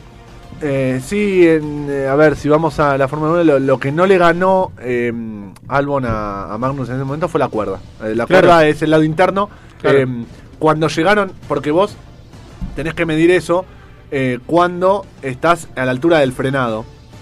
Y ya cuando Albon quiso meterse por el lado interno de la curva, ya Magnussen estaba casi entrando en la curva, entonces no, no había espacio realmente. Fue muy similar al choque de Leclerc hacia Vettel en la segunda carrera de, Sí. de Austria, que Leclerc quiere pasar Sí, por sí, el lado interno de una curva y termina yendo por el pasto y, y chocando a su compañero de equipo, donde los dos de Ferrari tienen que abandonar. Y cuando te contaba esto de los neumáticos, ¿por qué te lo contaba? Mira, un dato. Hamilton tuvo que entrar en la vuelta 14 a boxes. Ah, Su primer, su primer eh, boxes fue Bottas en la vuelta 13, Hamilton en la 14 y la de Verstappen fue en la 26. O sea, Sí. 8 vueltas más, eh, donde Verstappen pudo eh, abrir lo que se llama en la Fórmula 1 el undercut. El undercut es el espacio que vos tenés entre tu competidor tanto adelante como de atrás cuando vos querés entrar a boxes. Entonces, eh, les, ocho vueltas. Está bien que esas ocho vueltas, tanto Hamilton como Bottas tenían neumáticos nuevos. eh, y Verstappen tenía un neumático usado y ya con 14 vueltas. Pero en la vuelta 26 entra y se pone medios. Se pone medios nuevos. Y solo lograron 6 vueltas. ¿Por qué lograron 6 vueltas? Ahí Aston Martin, o Red Bull, hace lo mismo que hizo la semana pasada. Cuando lo llaman a botas, a boxes, a Verstappen lo llaman automáticamente a boxes. ¿Para qué? Porque si lo demoraba una vuelta más, si Bottas sale con neumáticos eh, nuevos, frescos, puede achicar esa diferencia con un neumático usado. Entonces después, el tiempo que hay entre Verstappen y Bottas para realizar toda la entrada a pit y la salida sea menor al tiempo que te lleva a hacerlo. O sea, Claro. lo que hizo Red Bull con eso es evitar el undercut. Evitar que cuando lo tuviese que llamar a boxes, Bottas lo pudiera pasar por eh, la recta principal. Y bueno, después tuvo que entrar eh, Hamilton en la vuelta 41 porque no iba a llegar con ese neumático hasta el final de la carrera, salvo que se arriesguen a que le pasara lo mismo que le pasó y llegar con tres ruedas, aunque esta vez no iba a entrar eh, Sí, igual, Verstappen a, eh, a boxes, sí. Bottas lo pasó a, a Verstappen por, eh, por pista. Lo pasa por pista, pero eh, cuando Verstappen está saliendo ya de la Salen línea... parejos. Claro, cuando Verstappen pasa la línea del limitador de velocidad, porque la velocidad en boxes es de 80 km por Sí. hora. Cuando Verstappen ya pasa la línea del limitador de velocidad, está bien que tiene que respetar una línea blanca que hay en el medio, como si fueran dos carriles, vos no la podés cruzar hacia la izquierda, porque generalmente los boxes están a la derecha, no la podés cruzar hacia la izquierda, pero ya vas a, a full velocidad. Entonces, eh, y no lo esperó, vos si vos te fijás tardó Nada. dos curvas en pasarlo. Nada, de parado lo pasó. Y eso es Verstappen. Verstappen, Leclerc, Gasly, Albon son una nueva camada de eh, pilotos de Fórmula 1 que es lo que le gusta a la gente, que es el espectáculo, son los adelantamientos, son arriesgar, es, bueno, y si hay un choque y un choque, mala suerte, pero eh, que dan todo, todo por todo, donde no guardan el auto. Bien. De hecho hay un hay una radio transcript que mm, le dicen a le dicen a Verstappen eh, cuida neumáticos eh, reducir un poco el, el mapa de motor y él le dice no eh, eh, hace cuántas carreras que no veo al Mercedes a tiro y ahora me estás pidiendo que conduzca como mi abuela y va por todo Eh, así que tiene esa característica. Y Leclerc también que Leclerc sale cuarto y festeja como si fuese un podio porque realmente tiene un auto que no va ni para atrás ni para adelante. O sea un auto que la semana pasada con Vettel tuvo problemas en la pedalera.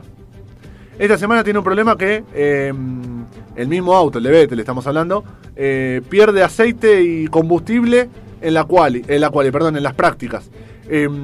Una, un- una escudería que el piloto cuando llega a boxes con la pedalera suelta, estamos hablando del Gran Premio de Silverstone en el anterior, eh, ningún mecánico se acerca y él mete mano para ver si puede arreglar. O sea, eso Sí. le puede pasar Y explotó. Vete. Vettel explotó, ahora voy a decir eh, lo, lo que comentó. Eh, a ver, si una escudería como Ferrari no puede arreglar un problema de pedalera suelta, directamente que se baje la Fórmula 1. Porque eso le puede pasar, con todo el respeto del mundo, a la cuarta categoría de una de la, de la Fórmula Fiat 600 que corren con amigos. Que los rivales son amigos y después toman un asado. En la Fórmula 1 no te puede pasar eso. Seguro. Y no te puede pasar con Ferrari Menos. menos todavía.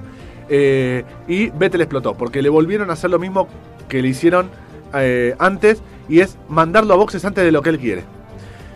Cuando lo, mm, lo llaman a... mm, Tengo acá lo- los datos de, de Vettel, justamente porque venía esto. Eh, Vettel le ponen gomas duras nuevas, pero lo hacen correr solo 11 vueltas. Eh, lo, hacen parar a Vettel. Ve- Él corre hasta la vuelta 22 con neumáticos duros usados.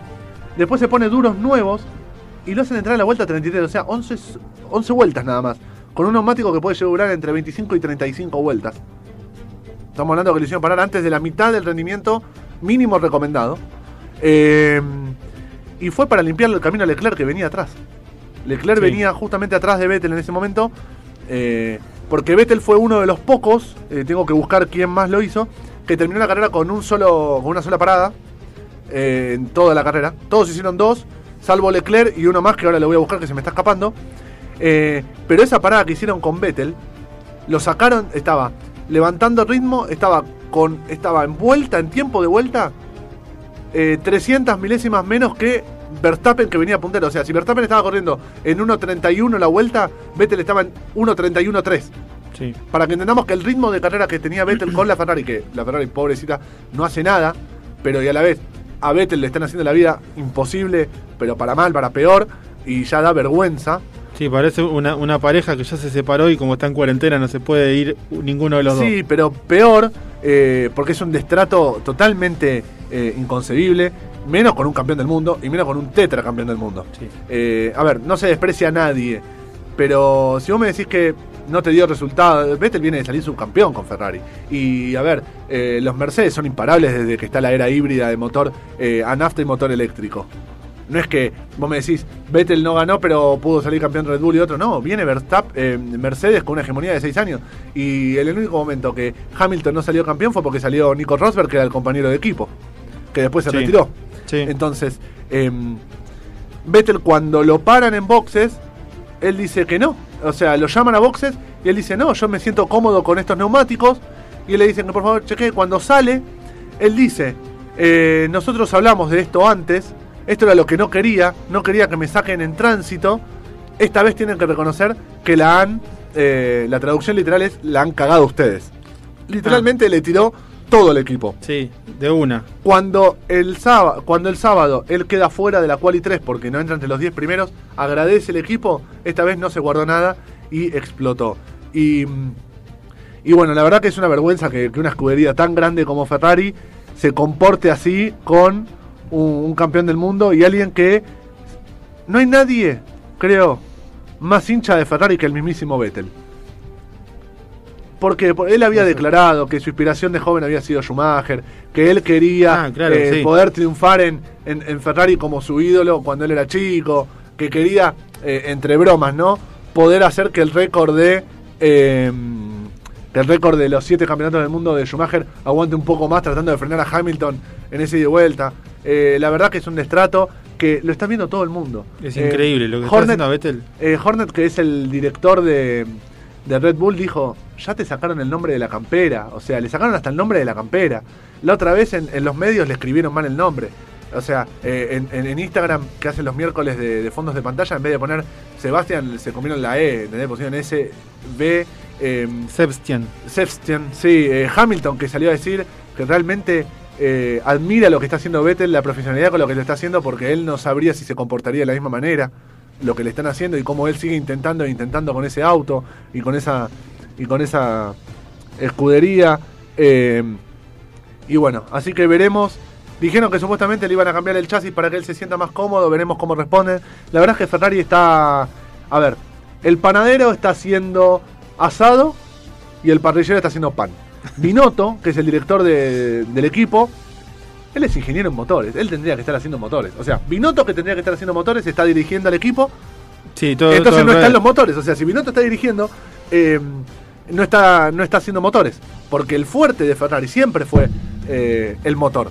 Porque el año pasado le podía competir hasta donde pudo eh, a, a Mercedes. De hecho, ganó dos carreras que fueron son las dos carreras más rápidas, Monza y Bélgica, que las gana Leclerc Sí. con, con Ferrari. Eh, la verdad que no, no, no se entiende. Y bueno, eh, para este fin de semana tenemos acción, tenemos un circuito mucho más trabado, mucho más intrincado. Y te decía lo de la temperatura. Sí. Va a haber la misma temperatura que este fin de semana hubo en Silverstone. Así que veremos si eso lo vuelve a favorecer al Red Bull. Si van a ir por la misma, misma estrategia. Mercedes, su punto flojo siempre fueron las altas temperaturas. Y Yo quiero ver en este circuito la duración de, de los neumáticos. Me llamó mucho la atención la, la, la duración en varios equipos de los neumáticos. eh, cuando en, en Silverstone. El último, sí. Y porque entraron dos veces esta vez. A diferencia. A ver. El, el tema es que entre una y otra entraron muy rápido. Eso me llamó la atención. eh, bueno, eso va eh, pasa por las estrategias de, de equipo. A mí me, lo que me sorprendió fueron las seis vueltas nada más de Verstappen. También. Pero entendiendo que había entrado botas y para reducir el undercut, ahí te, te da una pauta de. A ver, los equipos de Fórmula 1 también que toman decisiones eh, mucho más, más rápido, eh, pero tienen preseteadas cosas. Por ejemplo, si pasa esto, hacemos lo otro. Tienen un, un mapa como de emergencia y eh, responden a eso. A ver, como te digo, ah, Leclerc y Esteban Ocon fueron lo- los únicos que llegaron con, con dos vueltas, eh, con dos vueltas, con, do- con una sola parada en boxes. Eh, así que bueno, este fin de semana nos vamos a España, nos vamos a, a la tierra de Messi. Vamos. A Barcelona. Oh, qué lindo sería. Es una ciudad hermosa, Barcelona. ya La, la conozco. Tuve días, siempre te dan ganas de quedarte más. Eh, así que bueno, este fin de semana tenemos la práctica 1, 6 de la mañana, el viernes, por ESPN. La práctica 2 a las eh, 10 de la mañana, un lindo horario. El sábado tenemos práctica 3 a las 7 de la mañana y eh, la, la clasificación a las 10. Bien. Lindo horario para ver la, la quali. La verdad que estos circuitos en Europa, como la diferencia de horario no es tanto como cuando a veces se corre en Asia o en Oceanía, eh, son lindos horarios para, para Sudamérica. Y el domingo tenemos la carrera eh, 9 y media de la mañana por, por ESPN. Por ESPN, muy bien. Vuelve Checo Pérez, así que se termina la aventura de Huckenberg por Sí. ahora. Veremos qué pasará el año que viene con, con Vettel, que todavía no tiene asiento. Sí, Dos. y tenías el dato de Verstappen sí. y con MotoGP y... eh, a- ahora lo vamos a estar dando. Tengo dos datos más que eh, Hamilton igualó a Schumacher con 155 podios exactamente. y los Williams en su chasis llevaron un sticker de un corazón amarillo con la frase Love for the Lost en homenaje a las víctimas que está dejando el COVID-19. Sí, y tenían la inscripción de NHS, que es el, a ver, el- la salud pública de, de Gran Bretaña. Es como Bien. que acá salgan con SAME o salgan con algo en relación. Bien. Es el nombre del sistema de salud Me- pública. médico, sí. Y eh, Carlos Sainz español, local. Eh, va a correr con un casco especial en honor también a los que ya no están, a los que están y a todo el personal de salud de España. Perfecto. Bien, y el dato, decíamos, el último fin de semana en Fórmula 1 ganó Max Verstappen, Sí, en MotoGP ganó Brad Binder Sí. y en GP2 Enea Bastianini. ¿Cuál es la curiosidad? sí, es una curiosidad que eh, hubiese estado buena eh, darla ni bien terminada la carrera para la gente que es eh, timbera. Claro, sí, es Para la verdad. gente que le gusta la timba, para que la gente que le gustan los números. eh, Los tres ganadores tienen el número 33. Sí, recordemos que Marx, eh, Max Verstappen corre con el 33, como los dos en las dos otras categorías que, que nombrabas recién. Sí, MotoGP y MotoGP 2, que ya anunciaron que no van a venir a, a, a Buenos, a, Argentina eh, este año. No- Sí, este año nos perdemos, bueno, tanto la Fórmula 1 se pierde eh, Canadá, Estados Unidos, México y Brasil, que son los cuatro de, de América, y, y Argentina que tiene el MotoGP en, en termas de Río Hondo. Sí, eh, bien. Yo tengo una noticia fea para dar, pero la voy a dejar para el final para no, no cortar el ambiente. Eh, pero bueno, si querés vamos con tenis. Dale, dale, si querés, no, nos vamos al, al mundo del, del tenis.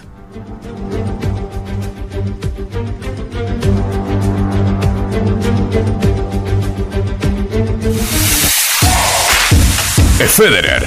No. Es Nadal. No. Es Ignacio Lapenta con las novedades del mundo del tenis.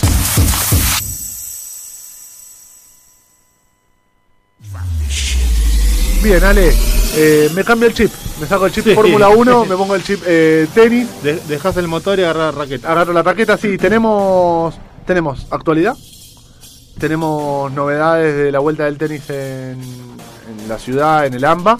Sí, no le publicó que va al US Open, ¿puede ser? Sí, sí, los, los jugadores Next Gen, eh, que son los, los más jóvenes, Tipsita, Severev, eh, Félix eh, Aliassime, etcétera, se vienen ilusionados porque Fer y Nadal se habían bajado, dijeron, "Uh", y de repente se mete Djokovic, bueno, eh, eh, Sabemos que tenemos final, después vemos. Después vemos, sí, Djokovic confirmó que va a jugar eh, Cincinnati, el Master 1000 de Cincinnati y el US Open.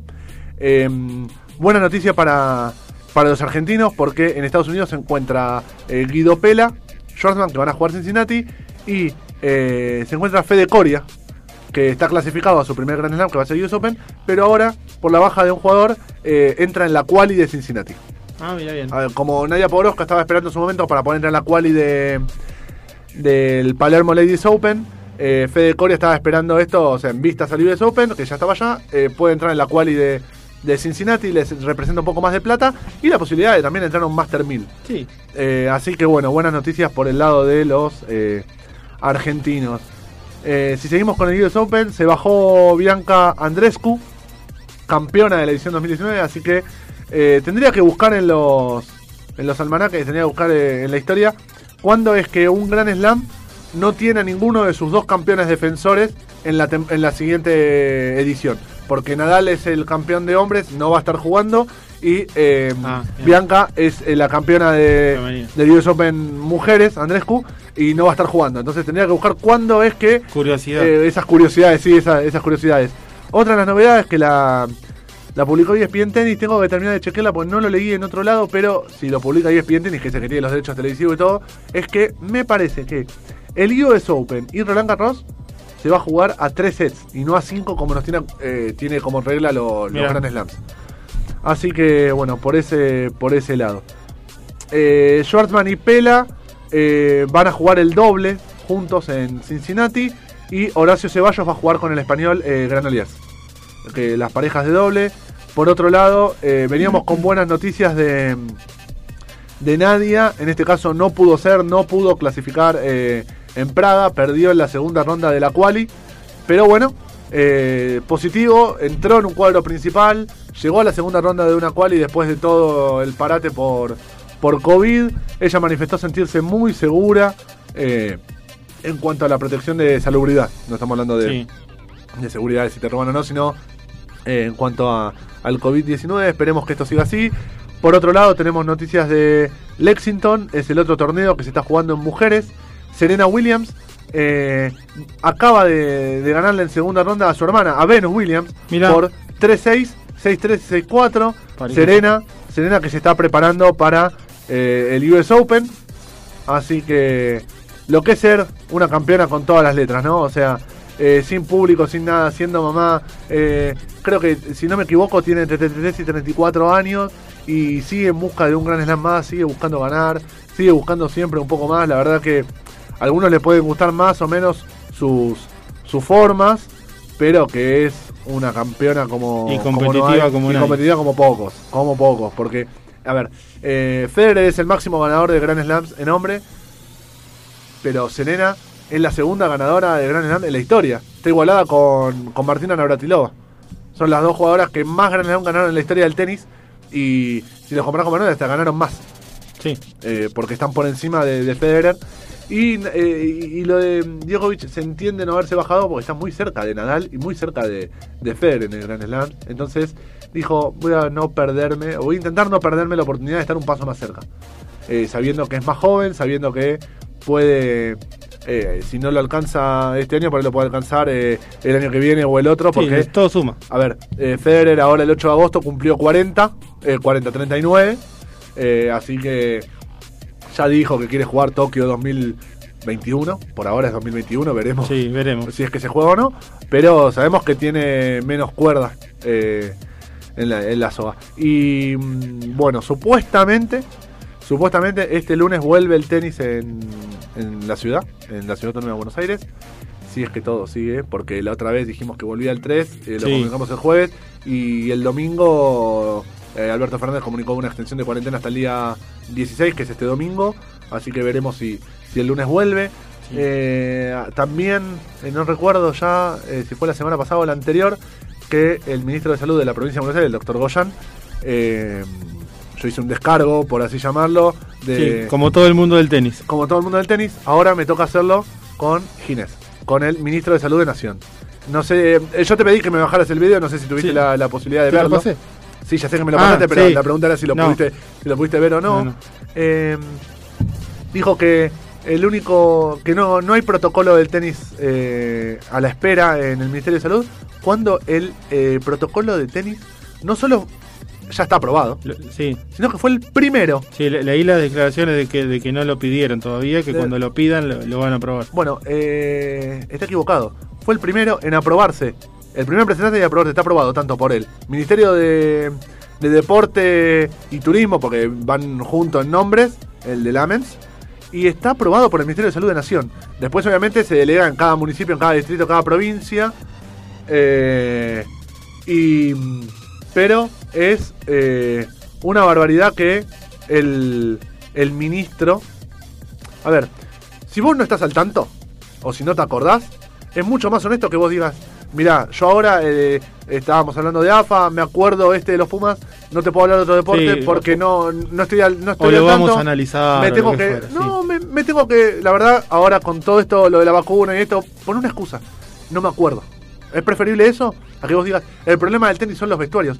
Cuando el protocolo, el protocolo en sí, dice que los vestuarios de los clubes van a estar cerrados, que los jugadores o los profesores o las personas que vayan a alquilar una cancha ya tienen que ir cambiados desde su casa. O sea, muestra una ignorancia sobre el mismo protocolo.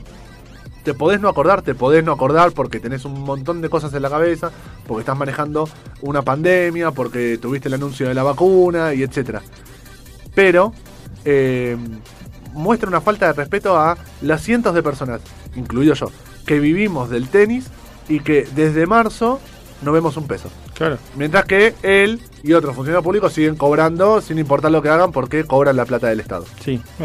Eh, un- una más del gobierno con el tenis. Eh, bueno, antes de dar la, la mala noticia que les estaba comentando, vamos a aprovechar acá con, con Nacho para enviarle saludos. Eh, primero lo voy a dejar adelante que se olvide y, y duerma afuera.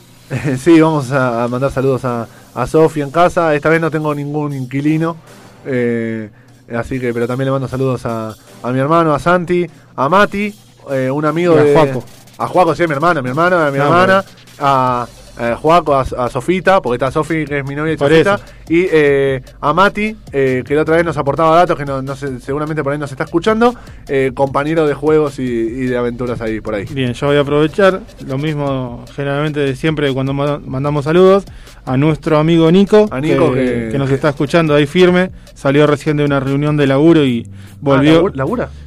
Listo. No, perdón, no. Eh, eso dice. Eso dice que hace. Este, y nos estaba escuchando, fue una reunión y ahora está de vuelta escuchándonos. Y eh, nada, ya para toda mi familia, también mi hermana que siempre está, está firme escuchándonos, escuchándonos. este, ya en los últimos segundos hay que dar la, la mala noticia que en las últimas horas eh, falleció el relator eh, Osvaldo Hueve, que histórico relator de, de Cadena 3. Este, quien no, no, no ha escuchado algún partido eh, relatado por el, por el turco Hueve. Este, así que, bueno, le enviamos nuestras condolencias y nuestra fuerza a toda la familia de, del turco. Eh, nosotros los esperamos acá el jueves que viene, otra vez a las 5 de la tarde con Pasión Deportiva.